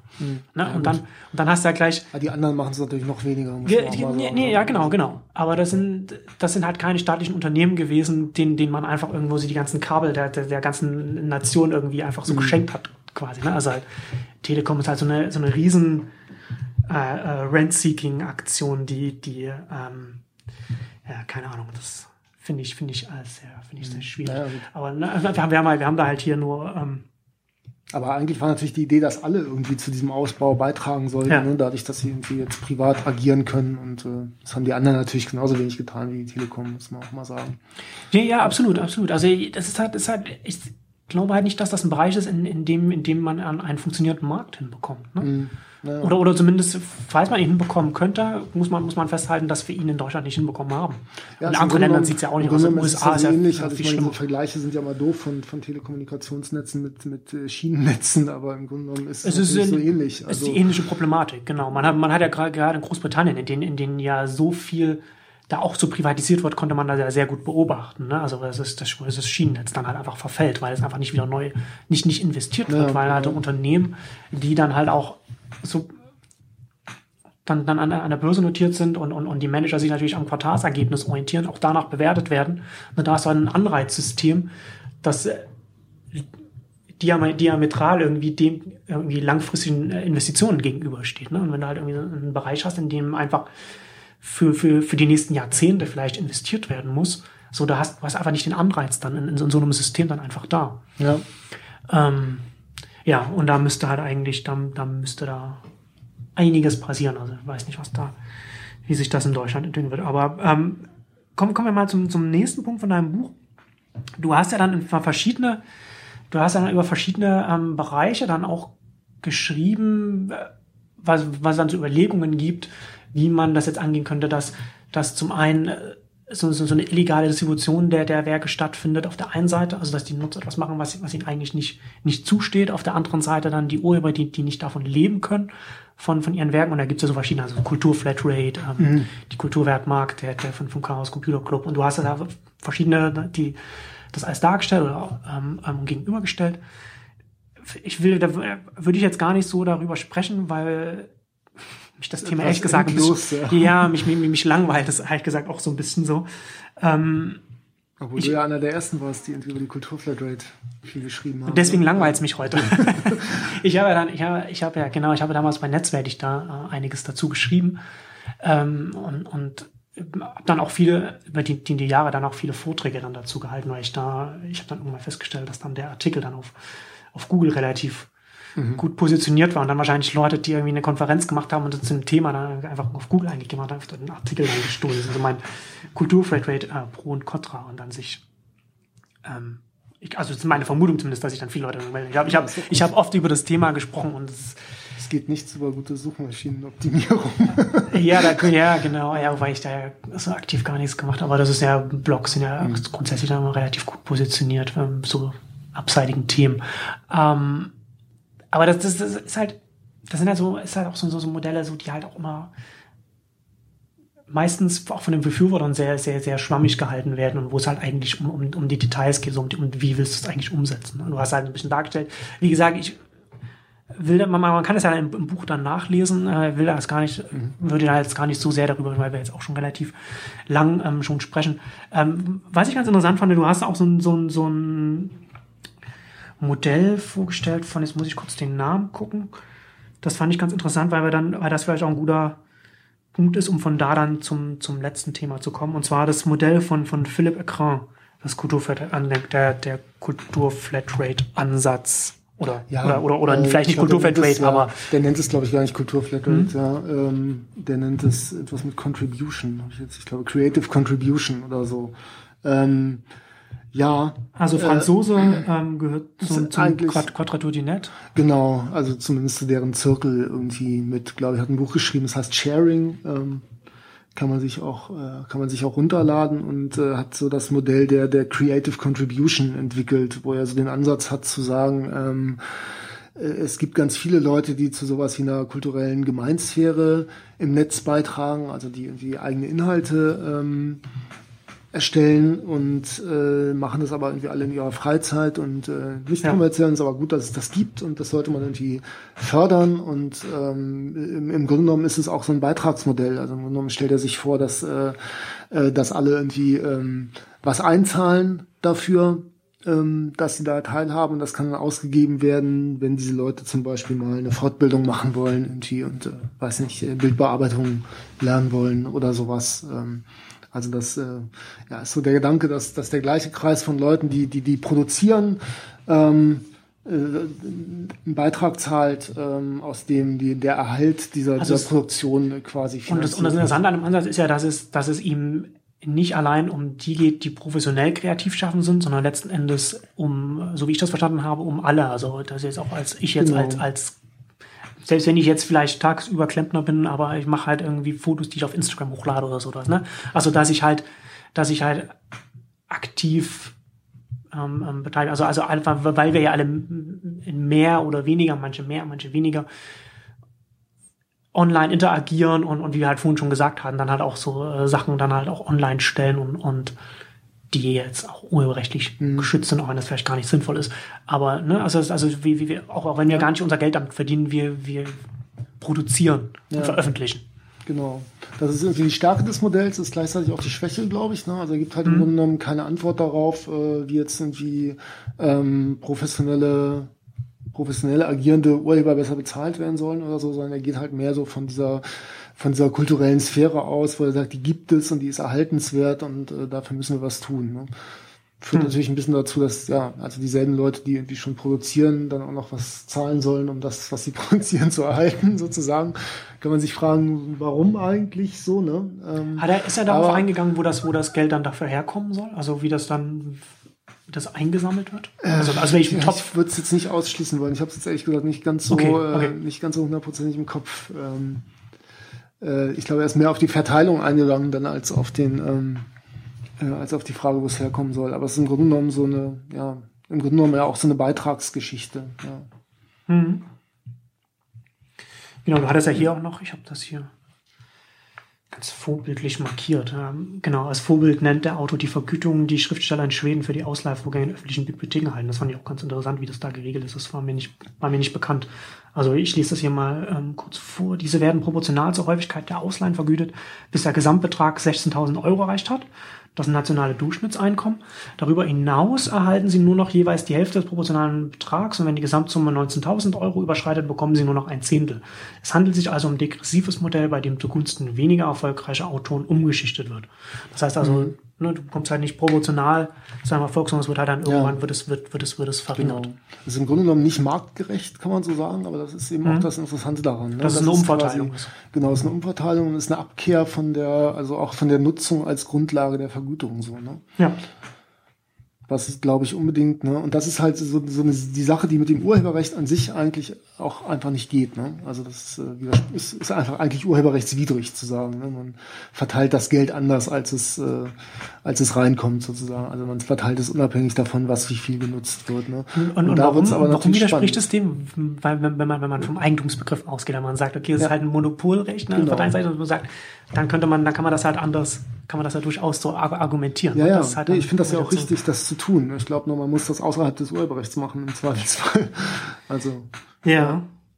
Aber das ist ja dann auch, und das ist ja dann aber auch die Frage, ne? wenn du halt sagst, okay, du machst das außerhalb des Urheberrechts, dann löst du vielleicht ein Problem oder du schaffst halt etwas, aber, aber du löst halt dann, aber du, du, du lässt halt dann die, viele Baustellen dann einfach offen viele, viele wichtige Baustellen. Die es im Urheberrecht gibt, meinst du? Oder, oder die es mit dem Urheberrecht gibt. Nicht nur im Urheberrecht, sondern auch mit dem Urheberrecht. Also wenn du ja. halt sagst, okay, du machst halt, du schaffst also ich halt glaube, so das, ja, ich, meine, ich glaube halt, dass dieses dass diese Verteilungsfrage im Grunde genommen die die die eigentlich wichtige ist. Ne? Also zumindest wenn man die Frage stellt, wovon sollen Kreativschaffende leben, dann da bin ich ja auch irgendwie drauf angegangen. Also es gibt da ja dieses dieses 80-20 Phänomen sozusagen, dass irgendwie 80 Prozent äh, des Geldes immer bei 20 Prozent der Leute ankommen. Also auch so ein, so ein Marktergebnis, das es auf, auf kulturellen äh, auf kulturellen Märkten immer gibt. Und ähm, das ist nicht unbedingt die Schuld des Urheberrechts, aber das Urheberrecht ändert daran auch nichts. Und ich glaube, man hm. kann daran auch mit dem Urheberrecht irgendwie nichts ändern. Und ähm, man kann aber sagen, dass man das gerne möchte aus äh, kulturellen Gründen oder aus, aus Gerechtigkeitsgründen oder auch welchen auch immer, ne? auch allein aus dem Interesse an einer vielfältigen kulturellen Sphäre, denke ich, wäre es durchaus äh, sinnvoll, daran was zu ändern. Das kann man aber grundsätzlich, glaube ich, mit dem Urheberrecht nicht lösen. Ne? Und also das ist irgendwie der, der Punkt, zu dem ich dann, dann irgendwann gekommen bin. Ne? Da ähm, kommen wir ja auch jetzt schon zu dem Hauptpunkt okay. des, des, des Buches. genau, du hattest es, Grundeinkommen, ja. du hattest, genau, du hattest das ja am Anfang gesagt, so dass Doch eine coole Lösung. Dass, dass, dass, dass du das, dass du das, dass das ja auch so ein bisschen dein Ziel war, so diese Urheberrechtsthematik und die Idee des bedingungslosen Grundeinkommens miteinander zu verbinden. Und wir hatten das ja jetzt auch ein bisschen angesprochen, dass du so verschiedene Lösungsansätze oder Vorschläge, die debattiert werden, die angeschaut hast, du gegenübergestellt hast ähm, und, und, und auch versucht hast zu bewerten und, und bist und du bist jetzt halt zum Schluss, kommst dann halt zu dem Ergebnis, so dass das bedingungslose Grundeinkommen kann durchaus eine Lösung für, für, für einige Fragen sein. Vielleicht kannst du grob so dein, deine Argumentationslinie umreißen, warum du das für, für einen sinnvollen Ansatz hältst und, und wo, wofür es eine Lösung sein könnte mhm. und wofür vielleicht nicht. Ja, also um es mal vorweg zu sagen, es ist ja ein Essay, ne? Und es gibt jetzt nicht irgendwie so die, die ja. ganz, äh, die ganz glatte. Langer Essay. genau. Also es gibt jetzt nicht so die ganz glatte Begründung, die äh, logisch schlüssig zum bedingungslosen Grundeinkommen als Lösung des Urheberrechtskonflikts führt oder ja. so. So ist es irgendwie auch nicht gedacht. Ähm, sondern der, der Ansatz war, dass äh, ich denke, dass, also, und die Verbindung ist, die, die ich versuche herzustellen, ist zu sagen, dass kreative Arbeit im Grunde genommen der Modellfall für alle Arbeit in, in, in der Immaterialgüterökonomie zunehmend wird. Also ich glaube, äh, hatten wir davon auch schon kurz. Also es wird immer weniger äh, Geld mit, mit Produktion und, und Verkauf äh, von irgendwas verdient, sondern es wird immer mehr ähm, Geld mit Ideen und Innovationen und äh, ähm, und so weiter verdient. Äh, und ähm, die Frage ist, wo kommen, äh, wo kommt diese Kreativität eigentlich her, die da genutzt wird? Und das ist ja nicht nur die Kreativität von ein, Einzelnen, sondern das ist ja auch eine, ja, also wie gesagt, so eine kulturelle Sphäre, auf die dann Geschäftsmodelle aufbauen und die irgendwie äh, genutzt wird. Und ähm, die, die Frage ist, was, äh, was geben, äh, geben diejenigen, die sich diese Werte aneignen, dann dafür zurück. Ne? Und ähm, also ich glaube, wen, so wen meinst du damit, wer sich diese Werte aneignet? Naja, ich glaube, es gibt da also ein, ein, eins der, der, der, der, der typischen äh, Modelle, die, die, die ja viel diskutiert werden in der letzten Zeit, sind ja zum Beispiel sowas wie Ideenwettbewerbe, ne? Also hm. wo gesagt wird, eine hm. Firma will irgendwie ein Logo erstellen lassen und äh, schreibt es aus und dann ähm, kriegen irgendwie diejenigen, die den Gewinnerentwurf machen, kriegen dann Geld und alle anderen nicht. Ne? Das kann man irgendwie ein bisschen gerechter machen und ein bisschen ungerechter. Ähm, ne? Also man kann irgendwie den anderen dann auch immer noch was geben, aber letztlich ähm, ist es natürlich so, dass alle, also also dass dieses Unternehmen dann ja nicht nur von dem Gewinnerentwurf profitiert, sondern auch von, von, von dem ganzen Input, den es da gab und äh, von überhaupt von der und die, die den Gewinnerentwurf machen, profitieren ja auch von dem Input der anderen so, ne? Also die, diese ja. ganze Kommunikation spielt da ja eine Rolle, ne?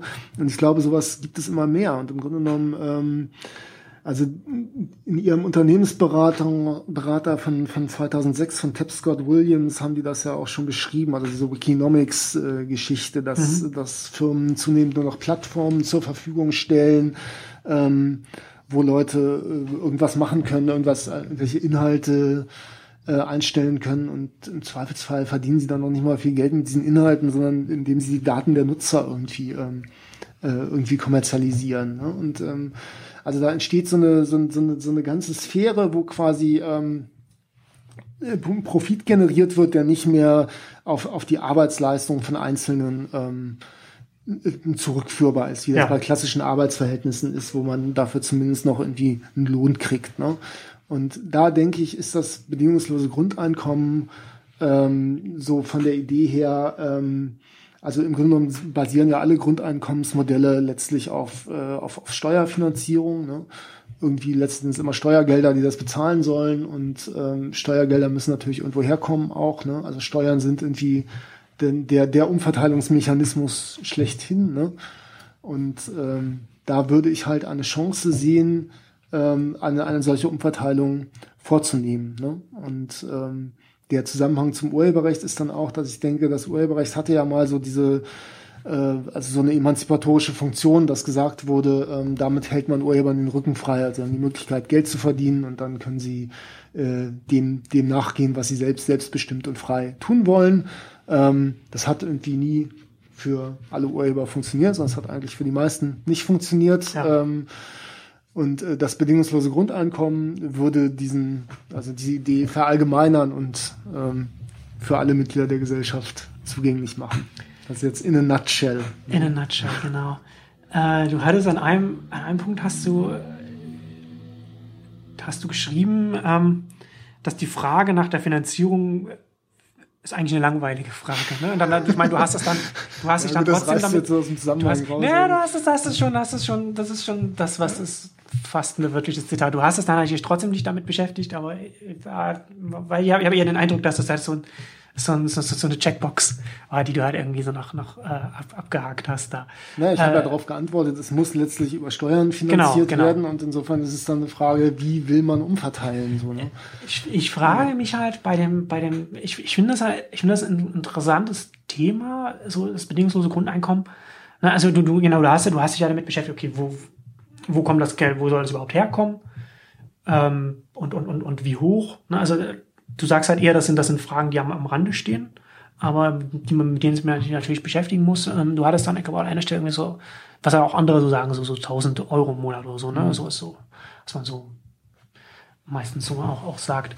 Ähm, ich finde das, ich finde die Idee grundsätzlich als Gedankenspiel interessant. Ich bin nicht sicher, ob wirklich alle, die sich damit beschäftigen, und du beziehst dich ja auch auf eine, auf eine Berechnung von, von einem Stefan Wolf, der da halt ja. so ein paar Sachen sich da angeschaut hat. mal aufgeschrieben, die Zahlen, aber es ist vielleicht ähm, nicht so wichtig. Es ist auch nicht im ne? Detail, glaube ich, auch nicht so wichtig.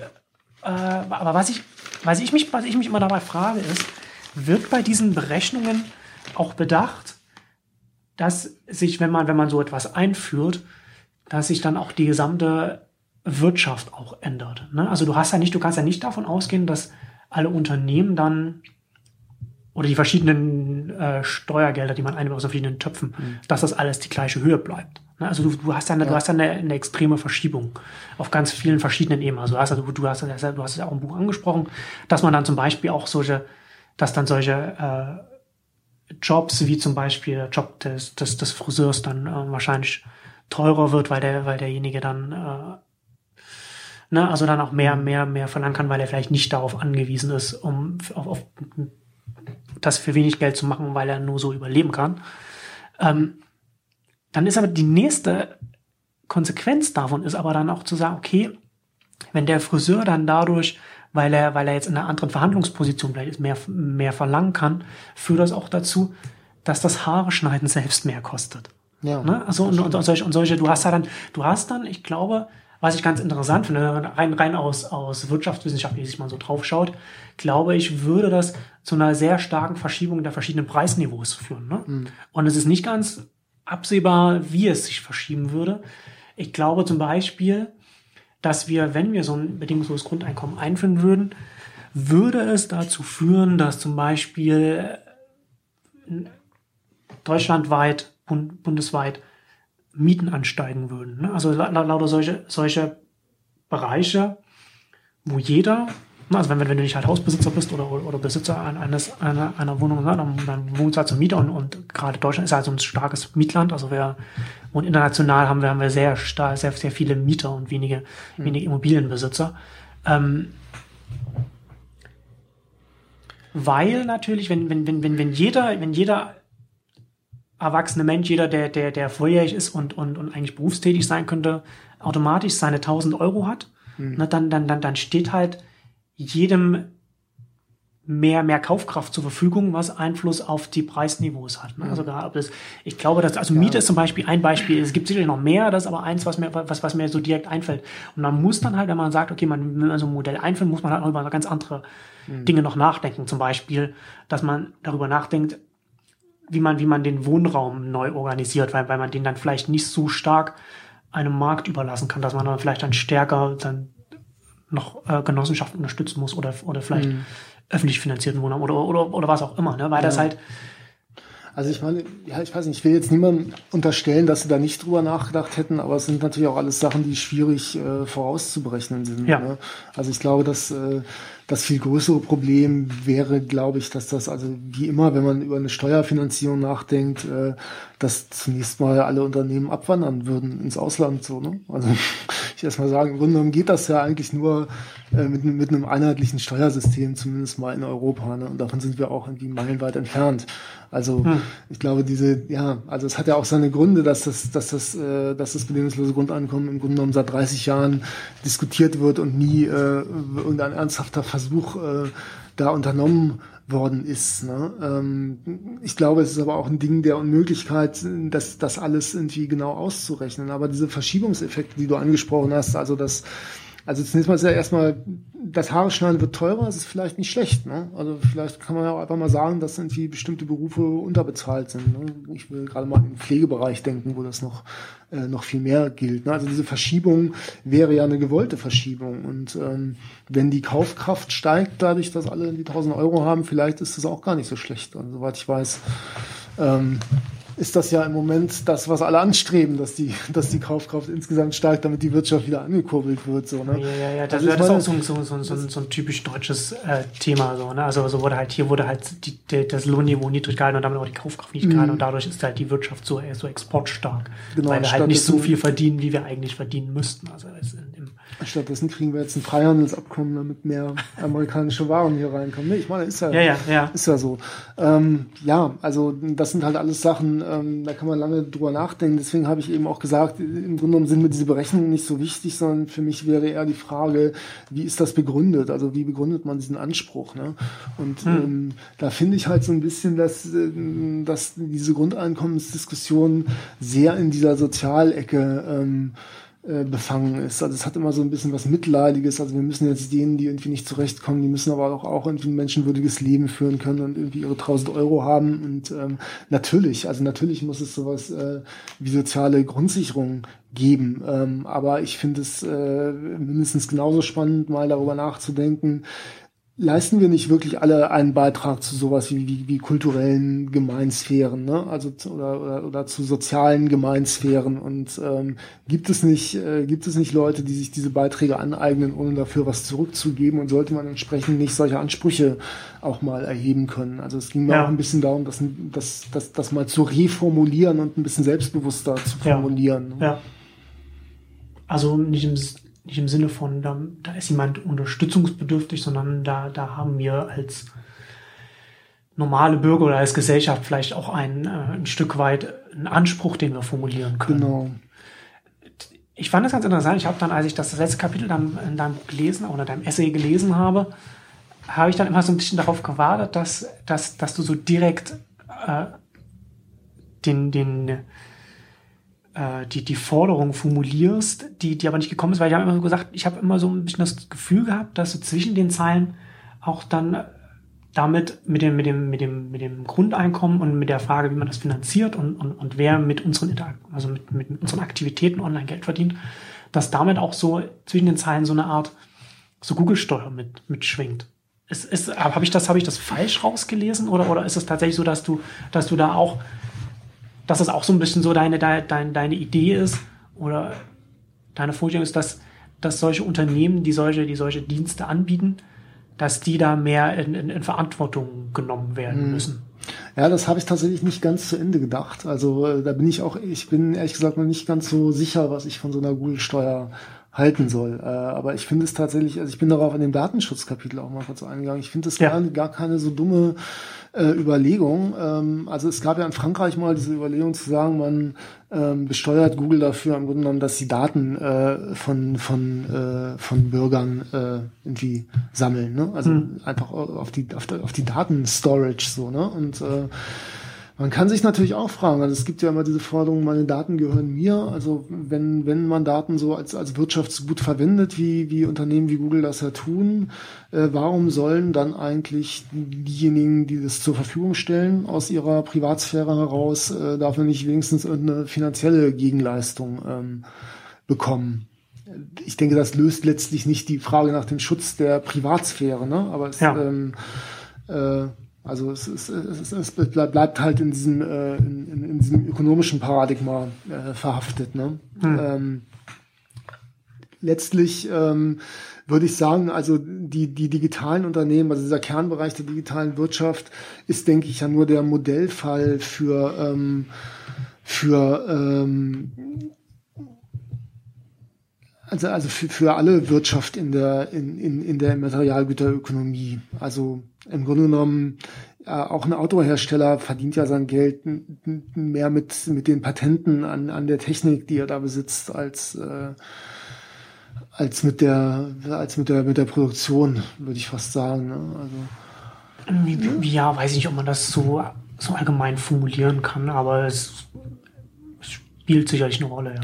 Also, ja, also Wiss, Wissen und äh, ja, also das Wissen, das in ganz vielen Produkten drinsteckt, ne, spielt einfach eine immer größere Rolle.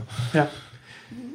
Die Frage, die sich mir halt gestellt hat, also deswegen hatte ich auch darauf gewartet, dass du das dann äh, vielleicht noch direkt also nicht nur zwischen den Zeilen, sondern auch in den Zeilen dann irgendwann steht, weil ich mir nicht sicher bin, ob das tatsächlich zielführend ist, wenn man sagt, okay, äh, wir, wir, wir, wir schaffen dann vielleicht jetzt noch eine neue, eine neue Steuerart, wo wir dann sagen, okay, wir wollen jetzt, weil, weil YouTube eine Plattform ist, auf die Leute ihre Sachen hochladen können und die dann da interagieren und das dann auch den Wert der Plattform dann auch zum, Teil, zum großen Teil dann auch darstellt, wollen wir das besteuern, weil wir also auch da Geld verdienen.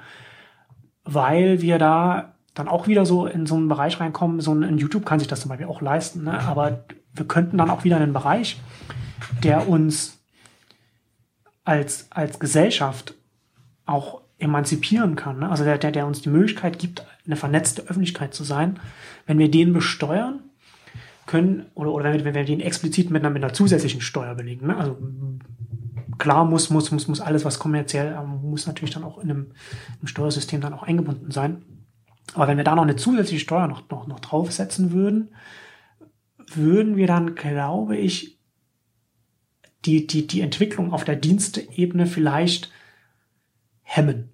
Ja, also wenn wir dann halt sagen, okay, wir haben das, das ist noch zusätzlich besteuert, ne? Ähm, weil, also ich, ich glaube, dass, dass, das, dass das negativ wäre, weil natürlich, man kann natürlich so argumentieren, ja, ähm, du bist, ähm, äh, die Leute arbeiten irgendwie für, für, für, für, für das YouTube und lassen sich ausbeuten, weil sie da die Sachen hochladen. Ne? Aber, aber, aber das ist, das, das ist, ist, ist eher so eine typisch deutsche Sicht, also typisch deutsche Feuilleton-Sichtweise. Ne? Aber das ist, geht, glaube ich, an, an, an der Sache vorbei, ne? weil letzten Endes sind diese Plattformen, die Leute nutzen das, weil sie damit sich ausdrucken können, wie sie es in der Form woanders nicht machen können. Und, und es gibt ihnen die Möglichkeit, miteinander zu kommunizieren, wie sie es woanders nicht kommunizieren können. Und es gibt uns als Gesellschaft die Möglichkeit, sehr viel mehr Kommunikation durchzuführen, sehr viel mehr Gespräche zu führen, sehr viel mehr mhm. zu, zu interagieren.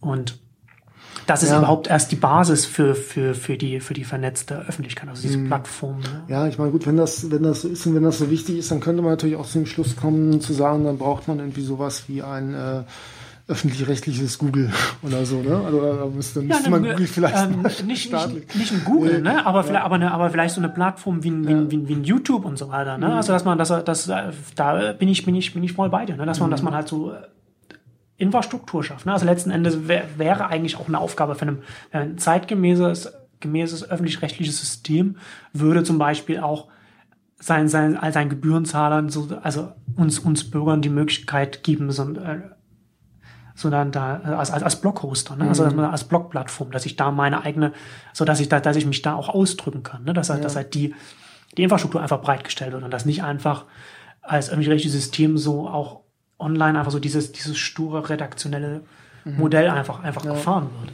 Ja? Nee, ich meine, was, was, mir, was mir halt auch wichtig ist, äh, über diesen, diesen engen Bereich der digitalen Wirtschaft hinaus. Ich meine, es ist ja schon so, dass irgendwie äh, zunehmend Arbeit entweder automatisiert wird oder outgesourced wird. So, ne? Und, und also in, meistens hm. in Länder, wo, wo Arbeit noch billiger zu haben ist. Ne? Ja. Und äh, was übrig bleibt, ist quasi die Produktentwicklung, also es ist geistige Arbeit, kreative Arbeit im wesentlichen Sinne.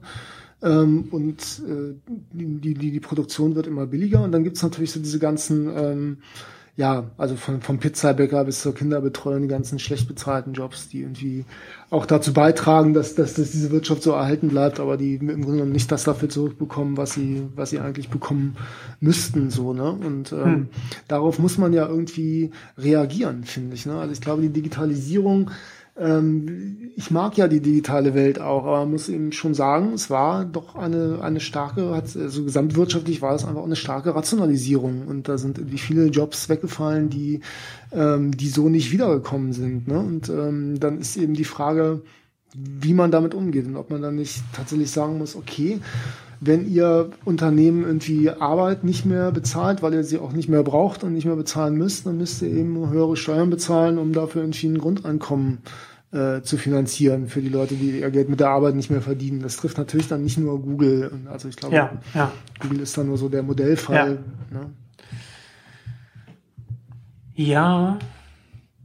ja wobei ich ja, das ist, ist, ist auf jeden Fall eine, eine interessante Verbindung dieser, dieser zwei Thematiken. Ne? Ich, ich, bin halt, ich bin halt nicht wirklich sicher, ob das tatsächlich, na nicht, ob es die Lösung ist, sondern, sondern ich bin tatsächlich nicht sicher, welche, welche Implikationen das haben. Ne? Das wäre halt natürlich eine, eine große, eine große Umwälzung. Ne? Ich meine, ich mein, ja. du, du, du sagst es ja auch, du sagst es ja auch in deinem Essay so, dass es, es ist ja erstmal, ist ja erstmal eine Utopie und, und realpolitisch ist es ja vollkommen undenkbar, dass das so, also ich meine, selbst, selbst, ein kleinst, selbst ein kleines Reformchen der öffentlich-rechtlichen ist ja undenkbar. Ne? In so einer Welt leben wir ja. Also ist ja sowas schon auch äh, vollkommen fernab jeder Vorstellung. Aber ist natürlich interessant, darüber nachzudenken, ob das vielleicht eine als Zielsetzung äh, sinnvoll ist, ne? dass wir uns da vielleicht irgendwann mal hinbewegen, dass wir darüber debattieren und ob das, ob das, ja. ob das eine, eine, eine, ein sinnvolles Ziel sein kann. Ja, und was sind die, was wären die kleinen Schritte auf dem Weg zu dem Ziel hin, sozusagen, ne? auch wenn man das nicht verwirklicht. Ne? Und da ja. finde ich zum Beispiel, was du gerade sagtest, also die Idee, Infrastruktur fördern und äh, selbstständiges Agieren von, von Leuten äh, in dieser Infrastruktur fördern, ohne dass sie sich äh, irgendwelchen kommerziellen Unternehmen ausliefern müssen, also finde ich keinen schlechten Ansatz. So, ne? Ja. Also. Ja. Du hast, du hast ja dann ja. schon auch so ein Freiheits, äh, so, so ein Freiheitsbegriff, den ich irgendwie, äh, den ich da äh, verwende. Ne? Also wo ich, das ist im Grunde genommen eine Setzung, dass ich sage, das ist mir am wichtigsten, ne? dass Leute selbstbestimmt, möglichst selbstbestimmt und frei ähm, arbeiten können. Und ähm, alles, was in die Richtung geht, finde ich dann, äh, finde ich dann erstmal unterstützenswert. So, ne? Mhm. Und äh, ich glaube, diese Idee hat das Urheberrecht in gewisser Weise und das Grundeinkommen hat es auch. Und das mhm. ist so die Verbindung. Ja. Genau. Ähm, interessant fand ich, du hast ja dann auf, auf äh, Accra zugreifend und diese, diese Verbindung von, von, von dieser, von der Urheberrechtsthematik und dem, und dem Grundeinkommen hast du ja dann auch mit dem, was, was, ähm, Benkler beschreibt und worauf sich auch Kram bezieht, also diese, mhm. diese Sphäre, der wir dann halt ähm, produzieren gemeinsam. Non-Commercial Peer Production nennt er das, glaube ich. Ja, darauf, darauf will ich hinauskommen, weil ich das interessant fand, weil Benkler in, in The Web of Networks ja immer von, von, von der Commons-Based Pre-Production äh, mhm. spricht. Ne? Also, also es ist Non-Market, also es ist nicht, in, nicht auf einem Markt, im Markt kein mhm. Marktmechanismus und, und, und auch nicht Bürokratie, also auch nicht Staat, ähm, sondern, sondern eine dritte Form, große Organisation, so die Selbstorganisation. Äh, Peer, äh, Commons-Based, so Peer, Peer, dass man halt so gemeinsam arbeitet. Also das ist ja die klassischen Beispiele, was du ja auch genannt hast, so Wikipedia, Linux und so weiter. Und was wir dann mhm. halt auch in Deutschland gibt es ja da auch noch andere äh, Beispiele, so guten Plug zum Beispiel war, war mhm. auch so, war auch so etwas. Ähm, ich ich finde es das interessant, dass du dann in deinem Buch schreibst du dann, ich, ich weiß nicht, ob du das bewusst gemacht hast oder unbewusst hast, aber du hast dann, wenn, wenn, wenn du da auf, auf, auf diese neue Organisationsform und, und, und auf Bankler Zugriff äh, genommen hast, dann hast du von, von der Non-Market äh, Peer Production oder, oder, oder Non-Commercial ähm, geschrieben und nicht von, von Commons-Based. Und das finde ich deswegen interessant, weil du aus, aus dem weil du nicht, der, der, der nächste Schritt für mich wäre ja dann auch gewesen, okay, wenn wir jetzt so dieses Grundeinkommen schaffen, dann könnte man ja dann auch, und, und diese Leute dann sowieso ähm, in diesem, in diesem Nicht-Markt-Umfeld, ne, dieses mhm. Produzieren, warum dann auch nicht mehr Richtung, äh, Richtung Commons gehen, also sozusagen, dass wir vielleicht auch das, das, das, das warum muss dann das, das Urheberrecht dann immer noch genauso konstruiert sein, ne? Oder, oder beziehungsweise warum beziehen Na, wir nicht ein, ja dass nicht. Also, warum beziehen wir nicht ein, dass dieses, dass diese Produktionsform ganz oft Allmende basiert ist? Ähm, also ich sag das gar nicht. Ich sag gar nicht, dass das Urheberrecht so bleiben soll, wie es ist. Ähm, hm. okay. ähm, äh, ich finde das auch nicht falsch, ähm, mehr auf so eine Allmende basierte ähm, Produktion hinzugehen. Ähm, hm. Ich glaube nur, dass man sich eben darüber klar sein muss und äh, von da komme ich auch mit dieser Eigentumsdiskussion, dass man sich eben darüber klar sein muss, dass das dann marktfern ist und dass ja. es halt außerhalb des Marktes stattfindet. Und äh, ich glaube, dass diese, Wobei ja das dass diese Konsequenz äh, äh, von, also auch von vielen Commons-Befürwortern nicht so, nicht so klar gesehen wird einfach. Also ich glaube, dass da viel romantisches, äh, also viel romantische Ideen mitschwingen. Ne? Als ob man einfach so, ja, ähm, wir entscheiden das jetzt einfach so und dann haben wir keine, ähm, dann, dann, dann machen wir das einfach. Ne? Also ich glaube, das, das, das gibt natürlich ganz knallharte Konflikte mit, äh, mit, mit jenen Akteuren, die eben äh, am liebsten diese ganze Gemeinsphäre äh, kommerzialisieren wollten und nichts anderes mehr daneben zulassen ja. wollen würden. Ne? Wobei ich das ja, um, um dann nochmal um noch mal auf das Crowdfunding zurückzukommen, ich finde das ja interessant, auch deswegen, weil man über das Crowdfunding so Allmende und Markt auch wieder zusammenbringen kann. Ne? Weil du halt, wenn, wenn du halt Allmende produzierst, du hast halt Produktionskosten. Deswegen, also deswegen reden wir ja auch über, über ein Grundeinkommen, ne? weil du halt irgendwie, du musst dich halt hin, du musst halt viel Zeit investieren, um dein Buch schreiben zu können, zum Beispiel. Selbst wenn du es dann danach vielleicht unter, unter, unter, unter die mhm. Public Domain zum Beispiel stellst. Ne? Und, und da setzt ja gerade auch die, die, das Crowdfunding an, ne? dass er sagt, okay, wir haben jetzt hier diese, diese, wir finanzieren diese Produktion und das Endergebnis kann ja dann Allmende sein, ne? also kann ja dann in der Public Domain sein. Und wir haben ja ganz viele Beispiele dafür. Ähm, gibt es gibt dieses, dieses, wie heißt das, äh, Penny Arcade, die haben äh, über, über, über, über Kickstarter haben sie es finanziert. Die haben ihr ganzes, ihr komplettes Comic-Archiv äh, unter, unter, unter eine CC-Lizenz zum Beispiel gestellt. Haben ja irgendwie 500.000 US-Dollar eingenommen. Aber so auch nur so andere Beispiele. Ne? Es gibt ja zum Beispiel klassische Werke, ne, von, von, von, von, von, von Bach bis, bis Beethoven und so weiter. Da, da ist die Komposition, ist, ist, ist, ist gemeinfrei. Aber die Aufnahme selbst hat er dann wieder ein Leistungsschutzrecht mhm. drauf. Ne? Das heißt, es gibt halt gemeinfreie Kompositionen, aber von denen gibt es keine Aufnahmen, mit, mit, denen wir, mit denen wir machen können, was wir wollen. Und da gibt es zum Beispiel auch ganz viele äh, Projekte, die einfach sagen, okay, äh, über Kickstarter finanziert uns hier das Geld und dann nehmen wir, dann nehmen wir eine, eine, eine, eine gemeinfreie Aufnahme auf, also eine Public mhm. Domain dann. Ne? Also in Deutschland wäre es halt keine gemeinfreie, aber in, nach, nach US Copyright. Also es gibt zum Beispiel ähm, die Open Goldberg Variations zum Beispiel. Ne? Also Goldberg Variationen von Bach ähm, wurden, wurden dann, äh, sind, sind aufgenommen worden und, und die kann man jetzt, die kann jetzt jeder runterladen, weiterverbreiten, bearbeiten, kann er, kann man, kann man irgendwie in sein eigenes Video einbauen und so weiter. Oder? Nee, Na, aber wo, na, woher, woher soll es denn, woher soll es das denn geben? Ne? Also Ich kann er nicht seit wann es die kommerziell. ersten Aufgaben von den Goldberg-Variationen gibt. Das sollte mich sehr wundern, wenn es die nicht schon gemeinfrei gegeben hätte. Mhm. Aber Ja, aber ne, da haben wir ja dann diese, diese, diese, da haben wir dann diese, diese rückwirkenden Schutzfristverlängerungen, ne, gerade, gerade in Europa hast gehabt. Also da gibt's ja, das, das, Ja. das ist ja dann diese Ja, ganzen gut. klassischen Werke, ne, wo Bach halt ist ja eigentlich. nun doch schon ein bisschen länger tot als 70 Jahre. Also, aber Bach ist ja nun doch schon ein bisschen länger. Nee, aber das ist ja nicht, da geht's ja nicht um die Komposition, geht's um die Aufnahme. sondern ja. um die Aufnahme, auf die halt auch wieder ein Leistungsschutzrecht dann auch liegt. Ne, Also, also also auf die Musikaufnahme. Und da sind halt ja auch sehr, sehr, selbst die ersten klassischen Aufnahmen. Also weiß ich, vielleicht gibt's, weiß ich, aber da deshalb nochmal, also vielleicht auch einfach so in, in einem mit modernem Equipment halt auch aufgenommen. Ne? Also das heißt vielleicht, keine Ahnung, aus den 30ern vielleicht eine Aufnahme, so eine Grammophon dann irgendwas. Aber, aber weiß ich, gibt's, ist mir noch nichts untergekommen. Aber da gibt's ja dann auch so dieses, dieses Muse Open Project, wo, wo, wo man ganz viele klassische Werke da ähm, unter Public Domain, also die Aufnahme unter Public Domain online stellt. Ne? Und das, und das finde ich ja dann auch wiederum interessant, so dass du da halt sagen kannst, okay, du hast halt, du hast letzten Endes irgendwo einen Markt und halt am Ende, und das kommt halt zusammen, weil du hast halt, so die Produktion wird halt dann über dieses Crowdfunding dann finanziert und das Endergebnis sind dann Elemente, die an allen zur Verfügung stehen. Ja, das ist eine, das ist eine gute Sache. ja, finde ich. Ich hab da jetzt finde ich, finde ich nicht, auch. äh, ja. aber deswegen, aber deswegen finde ich das halt interessant, so wenn man halt sagt, okay, ähm,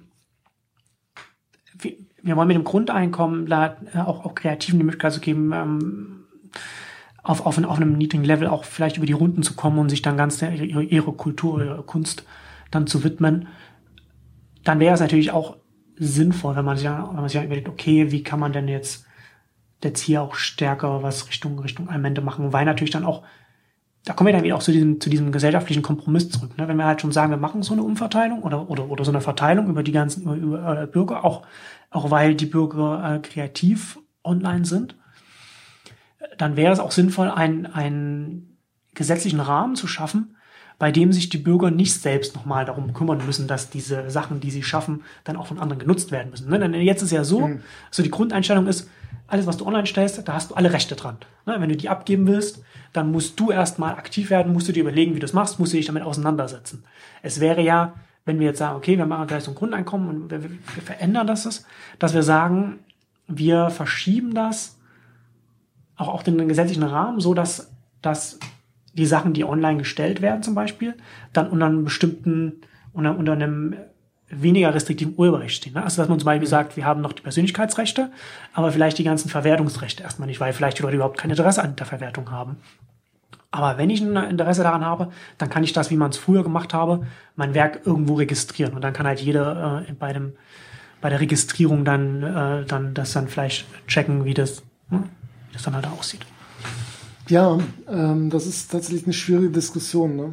Also Wie so vieles, ne? Ja, ähm, also ist die Frage, ob das, ähm, also sagen wir mal so ein Grundeinkommen, also es ist, es ist eben die Frage, ob man das akzeptiert, dass, dass das Urheberrecht, so wie es heute ist, äh, eben als so ein Eigentumsrecht äh, beschaffen ist oder nicht. Ne? Äh, wenn man wenn man davon erstmal ausgeht, faktisch, dann kann man natürlich schlecht irgendwie sagen, ähm, das Grundeinkommen gibt es nur im Tausch dafür, dass du quasi auf dein Urheberrecht verzichtest, so, ne? Weil dann ist es, äh, ist es nicht bedingungslos und äh, zum anderen sagt man ja anderen Leuten auch nicht, du darfst dann für deine Arbeit kein Geld mehr nehmen, ne? Ähm, Aber würde man ja, also das muss man ja nicht genau so sagen. Ne? Also man kann das ja, man kann das ja, man kann ja den, den, den Kreativen trotzdem die Möglichkeit lassen. Nur, dass man so die, die Grundeinstellung ändert vom, vom, vom Recht. Also die Default-Einstellung des Rechtes quasi verschiebt. Ja, das ähm, könnte man dann in der Tat könnte man darüber diskutieren. Ne? Also wenn man jetzt, weiß nicht, wenn man jetzt zum Schluss käme, dass äh, das irgendwie, ach, weiß nicht, das, das wären da jetzt sehr theoretische Überlegungen. Wenn man zum Schluss kommt, man führt ein Grundeinkommen ein, das nun gerade Kreativschaffenden zu, äh, äh, zu, zu Einnahmen in ungeahnter Höhe ver ver verhilft, die sie vorher nicht hatten, ähm, ob man da nicht sekundär auch am Urheberrecht drehen müsste. Ja, meine Güte, das kann man dann überlegen. Ne?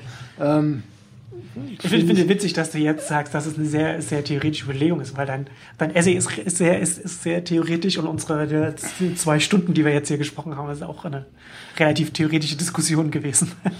ja, naja, gut, ich meine, mein Ansatz war ja mehr zu sagen, ich, ich, ich, ich versuche diesen, diesen Grundgedanken des Urheberrechts äh, zu verallgemeinern, ja. äh, weil quasi alle kreativ sind heute, nicht nur in dem Sinne, dass alle irgendwie kreative Werke schaffen, sondern weil ähm, intellektuelle, semiotische Arbeit im Grunde genommen der Standardfall von ja. Arbeit ist und versuche daraus äh, sowas wie einen Anspruch auf ein Grundeinkommen herzuleiten, eher als zu sagen, ähm, mit dem Grundeinkommen löst man die Probleme, die das Urheberrecht aufwirft. Hm. Das halte ich für ein bisschen, ja, das wäre, also finde ich nicht, ja, äh, mag wär, ja sein, dass das sekundär viel, auch funktioniert, aber es ist, glaube ich, nicht, verlangt ja, ist auch irgendwie nicht zielführend. Ja. Aber ich glaube, man kann im Urheberrecht ganz andere Sachen ändern.